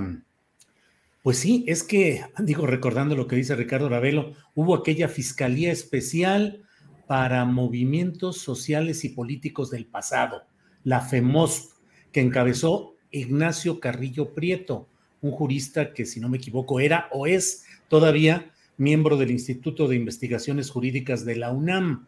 Y bueno, pues la verdad es que no se llegó a nada. No solo no se llegó a nada, sino que de manera formal, un juzgado de distrito determinó que Luis Echeverría Álvarez no era culpable del delito de genocidio relacionado con el 2 de octubre de 1968, no porque se considerara que fuera inocente, sino porque la fiscalía, la FEMOS, no aportó los medios suficientes de prueba. Entonces, eh, si uno lee incluso el decreto mediante el cual se creó esta famosa fiscalía durante los tiempos de Vicente Fox, pues había partes en las cuales eran relativamente parecido a lo que ahora se está pidiendo. Se ordenaba que todas las secretarías eh, de Estado del gobierno que encabezaba Vicente Fox entregaran toda la documentación que pudieran relacionada con hechos delictivos que estuvieran relacionados con este tema. Es decir, lo mismo que hoy se le pide a la Defensa Nacional, que entregue los archivos y que va y que dice que los va a entregar.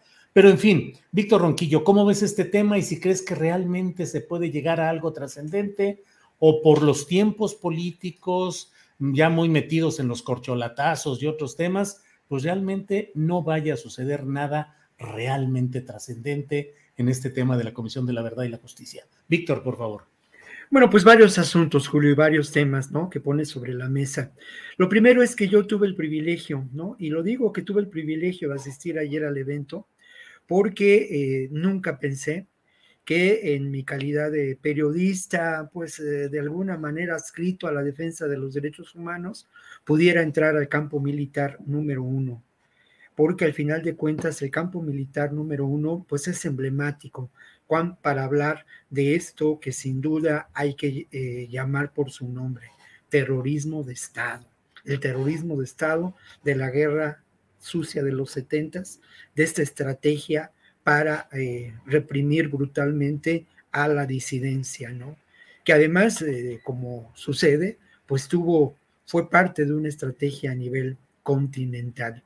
Y bueno, digo yo que, que, no, que no pensé jamás entrar al campo militar número uno. Y te quiero decir que para mí este evento tiene un profundo significado político, porque al final de cuentas, ojalá sea así, se confirma el compromiso presidencial de, de, llevar adelante, pese a la resistencia de una institución tan privilegiada en este régimen como es el ejército, la investigación sobre los hechos. Esto creo que es determinante. Oír a, Micaela Cabañas en ese lugar, eh, conmoverse cuando hablaba ella de que ahí fue donde aprendió a dar sus primeros pasos, siendo víctima de una ah, ah, represión brutal, viviendo en una cárcel clandestina, fue estremecedor.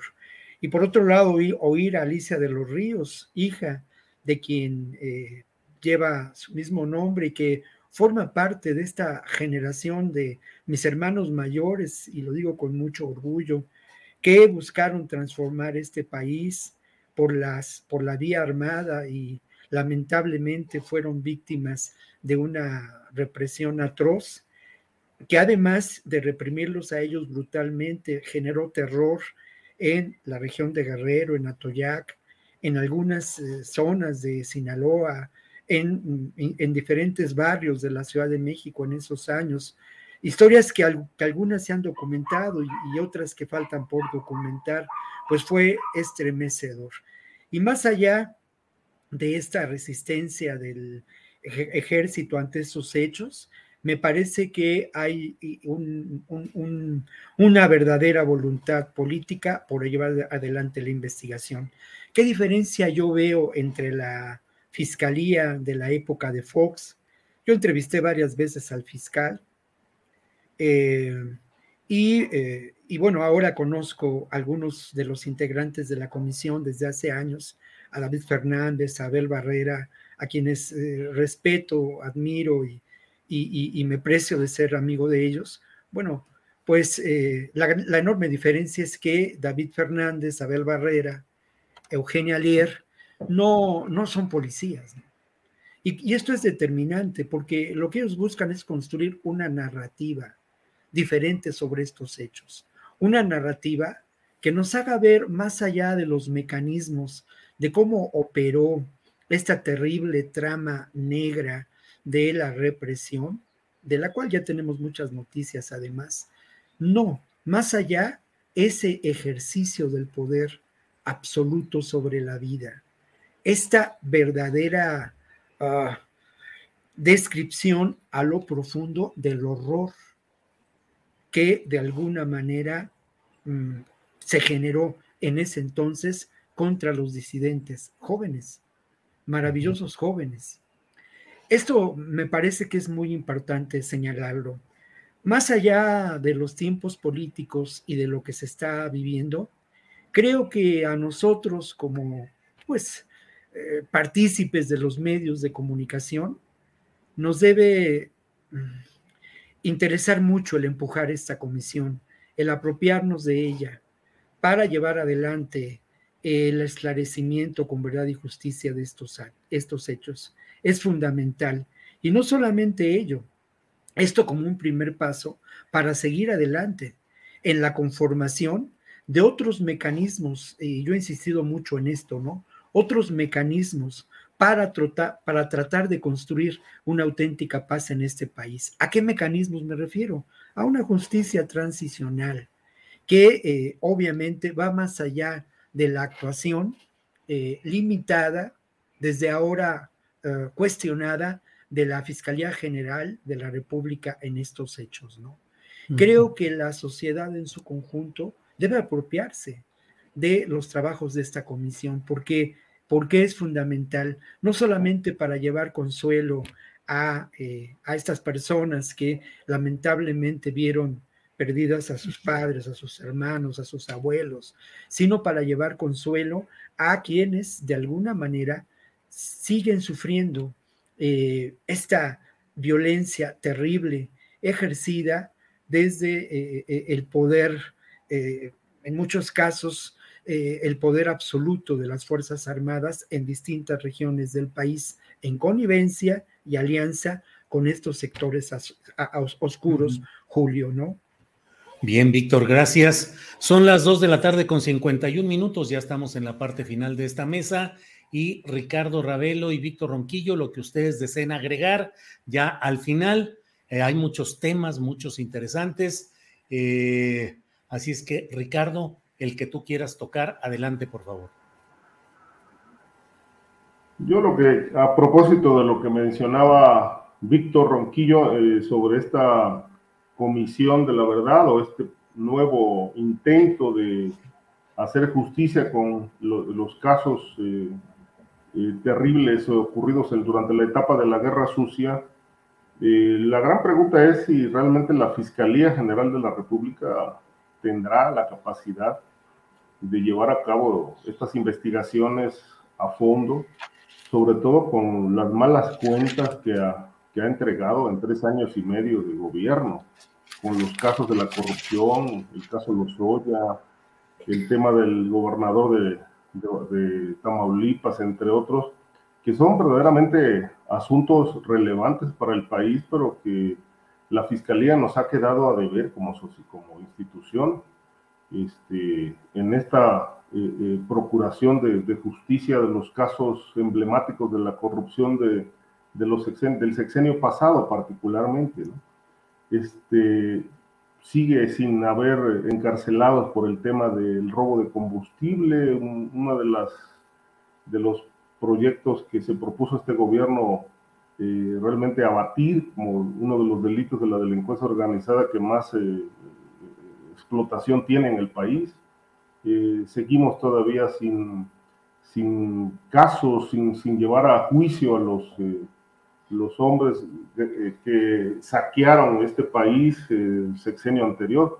De tal manera que, bueno, con un fiscal tan inoperante, pues pongo en tela de duda que realmente un, un tema, un tema de impunidad, de violación a derechos humanos, de muerte, de desaparición, como es este, de investigar los, los hechos de, violencia del pasado, de la guerra sucia, pues que pueda llegar a buen puerto. Yo creo que se tendría que pues, hacer un seguimiento muy puntual por parte de los miembros de esta comisión para que realmente la Fiscalía eh, haga su trabajo transparentemente, muy profesionalmente, eh, pero bueno, hay muchísimas dudas, sobre todo por las malas cuentas que nos ha entregado Gerson Manero en tres años y medio de, administración. Bien, pues um, Ricardo, gracias. Gracias, Ricardo Ravelo. Víctor Ronquillo, ¿con qué deseas cerrar esta mesa, por favor, Víctor? Bueno, se nos había quedado pendiente y yo quiero insistir en ello, el tema de lo que es el acecho a las comunidades de los pueblos originarios por parte de esta violencia, ¿no? Es un tema fundamental. Esto ahonda las condiciones de pobreza en que estas comunidades sobreviven. Han sido afectados, son víctimas terribles de esta realidad que semana con semana aquí intentamos pues eh, describir, poner sobre la mesa, reflexionar sobre ello, ¿no? Yo quiero recordar brevemente a estas, eh, a estas personas eh, que, las que he tenido ocasión de conversar con ellas, víctimas del desplazamiento forzado, que me he encontrado en Tijuana y que vienen de Michoacán, de Guerrero, de Chihuahua, que he conocido en condiciones muy tristes y de precaria sobrevivencia en campamentos de desplazados en Guerrero o en, en Chiapas, ¿no? Víctimas de esta terrible realidad de la presencia de fuerzas eh, delincuenciales eh, organizadas, vinculadas otra vez y otra vez y otra vez, lo voy a decir, con el poder político corrupto, ¿no? Y eh, en, lamentablemente en un control territorial y en un control de la población que vive bajo amenaza, ¿no? Esto es parte de una realidad y me parece que eh, este gobierno no ha tenido la capacidad para entender a fondo este problema y atenderlo como una estrategia fundamental de Estado, en donde se involucren diferentes instancias, instituciones, secretarías, grupos de atención a ello, ¿no? Como ocurre con el caso de los feminicidios, que más allá de lo que uno pueda considerar, se ha tomado una estrategia a nivel de Estado. Me parece fundamental ir por ahí. Y bueno, yo quisiera, además de recordar a estas personas, pues eh, eh, eh, también en relación a lo que ha ocurrido con, con estas personas asesinadas en, en Chihuahua, también recordar que ha habido un acompañamiento muy importante por parte de organizaciones en la defensa de estos grupos, ¿no? Organizaciones otra vez como el Centro de Derechos Humanos Fray Bartolomé de las Casas en Chiapas, como el Centro de Derechos Humanos de la Montaña Tlachinolan en Guerrero, por ejemplo, ¿no? Y solamente para cerrar el comentario, Julio, el 20 de junio se dio a conocer un informe importante que documenta lo que ocurre en ocho estados del país donde esta es una realidad apremiante. ¿no? El informe es publicado por una eh, eh, institución, una organización social, la Internacional de los Derechos de los Pueblos Indígenas, que tiene presencia en diferentes países y se puede consultar en Internet. El informe se llama El asedio y el desprecio. Recomendable porque se documentan varios casos que suceden en distintos lugares del país. Y quien los documenta son los propios, las propias víctimas a partir del trabajo con distintas organizaciones sociales. Muy bien. Ricardo Ravelo, muchas gracias y buenas tardes y nos vemos pronto. Gracias, Ricardo. Gracias, Julio. Como siempre, un placer estar aquí en esta mesa. Gracias también al público que nos siguió. Un saludo a Víctor y pasen un buen fin de semana. Gracias. Víctor Ronquillo, gracias y buenas tardes. Muchas gracias, Julio, pues nos encontramos la semana entrante. Por aquí estaremos. Gracias. Gracias. Hasta luego. Gracias a ambos. Bueno, son las 2 de la tarde con 58 minutos. Estamos ya en la parte final de este programa. Y mire, está con nosotros Adriana Buentello. Adriana, ¿qué nos tienes más en este jueves 23 de junio? Julio, para cerrar, fíjate, la Junta de Gobierno del Banco de México decidió por unanimidad incrementar en 75 puntos base la tasa de interés interbancaria a un eh, día, a un nivel de 7.75% con efectos a partir de mañana. Y frente a este tema, esto lo estoy leyendo en la revista Fortuna de nuestra, que dirige nuestra querida Claudia Villegas. Y Claudia Villegas pone este tuit, Julio, a pagar las tarjetas de crédito, a guardar los plásticos, a cuidar la liquidez. El Banco de México utiliza otra herramienta política monetaria comunica que está dispuesto a ir por más alzas en las tasas de ser necesario. Así que ya tendremos eh, el lunes el comentario más a profundidad con nuestra querida Claudia Villegas. Y esto es algo de la información que ha surgido en las últimas horas. Y también comentar, fíjate, eh, Julio, que lo que comentaba Víctor Ronquillo, de Germán Martínez ya está llamando a Ricardo Monreal a que se aleje de Morena. Dice que cada día está más cerca de la oposición, Julio. Pues sí, pues sí, así andan las cosas, Adriana. Bien, pues, em, pues este jueves 23 de junio son las 3 de la tarde, así es que andamos cerrando muy a tiempo, Adriana, ¿o hay alguna otra cosa por ahí? Más bien saquen ya el paraguas, ya acá ya se ve como sospechoso. Saquen el paraguas, así es. Adriana, pues vamos a darle las gracias a quienes nos han acompañado en este programa, a la audiencia, a Tripulación Astillero y nos vemos con nuestro siguiente programa para mañana. Así es que gracias Adriana y buenas tardes. Gracias. Nada más recuerda, mañana ya está nuestro querido Daniel Robles y tenemos a quién crees, Julio. Mañana ¿A quién tenemos, Adriana? A ver, platícanos. Al querido doctor Lorenzo Meyer, así que no se pueden perder el viernes para cerrar con broche de oro nuestras recomendaciones de fin de semana y ya está mejorcito nuestro querido Daniel Robles Aro, así que ya estará por acá.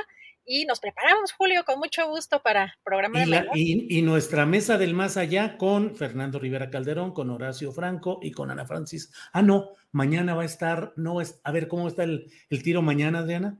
Fíjate que no, no, pudo mañana o no va a poder estar nuestra querida Ana Francis eh, Moore, pero eh, nos va a acompañar Estefanía Veloz, así que no se lo pierdan, va a estar buenísimo. Bueno, pues mañana estaremos ya puestos. Gracias, Adriana, y hasta mañana. Verso sin esfuerzo. Así es, buen provecho hasta mañana.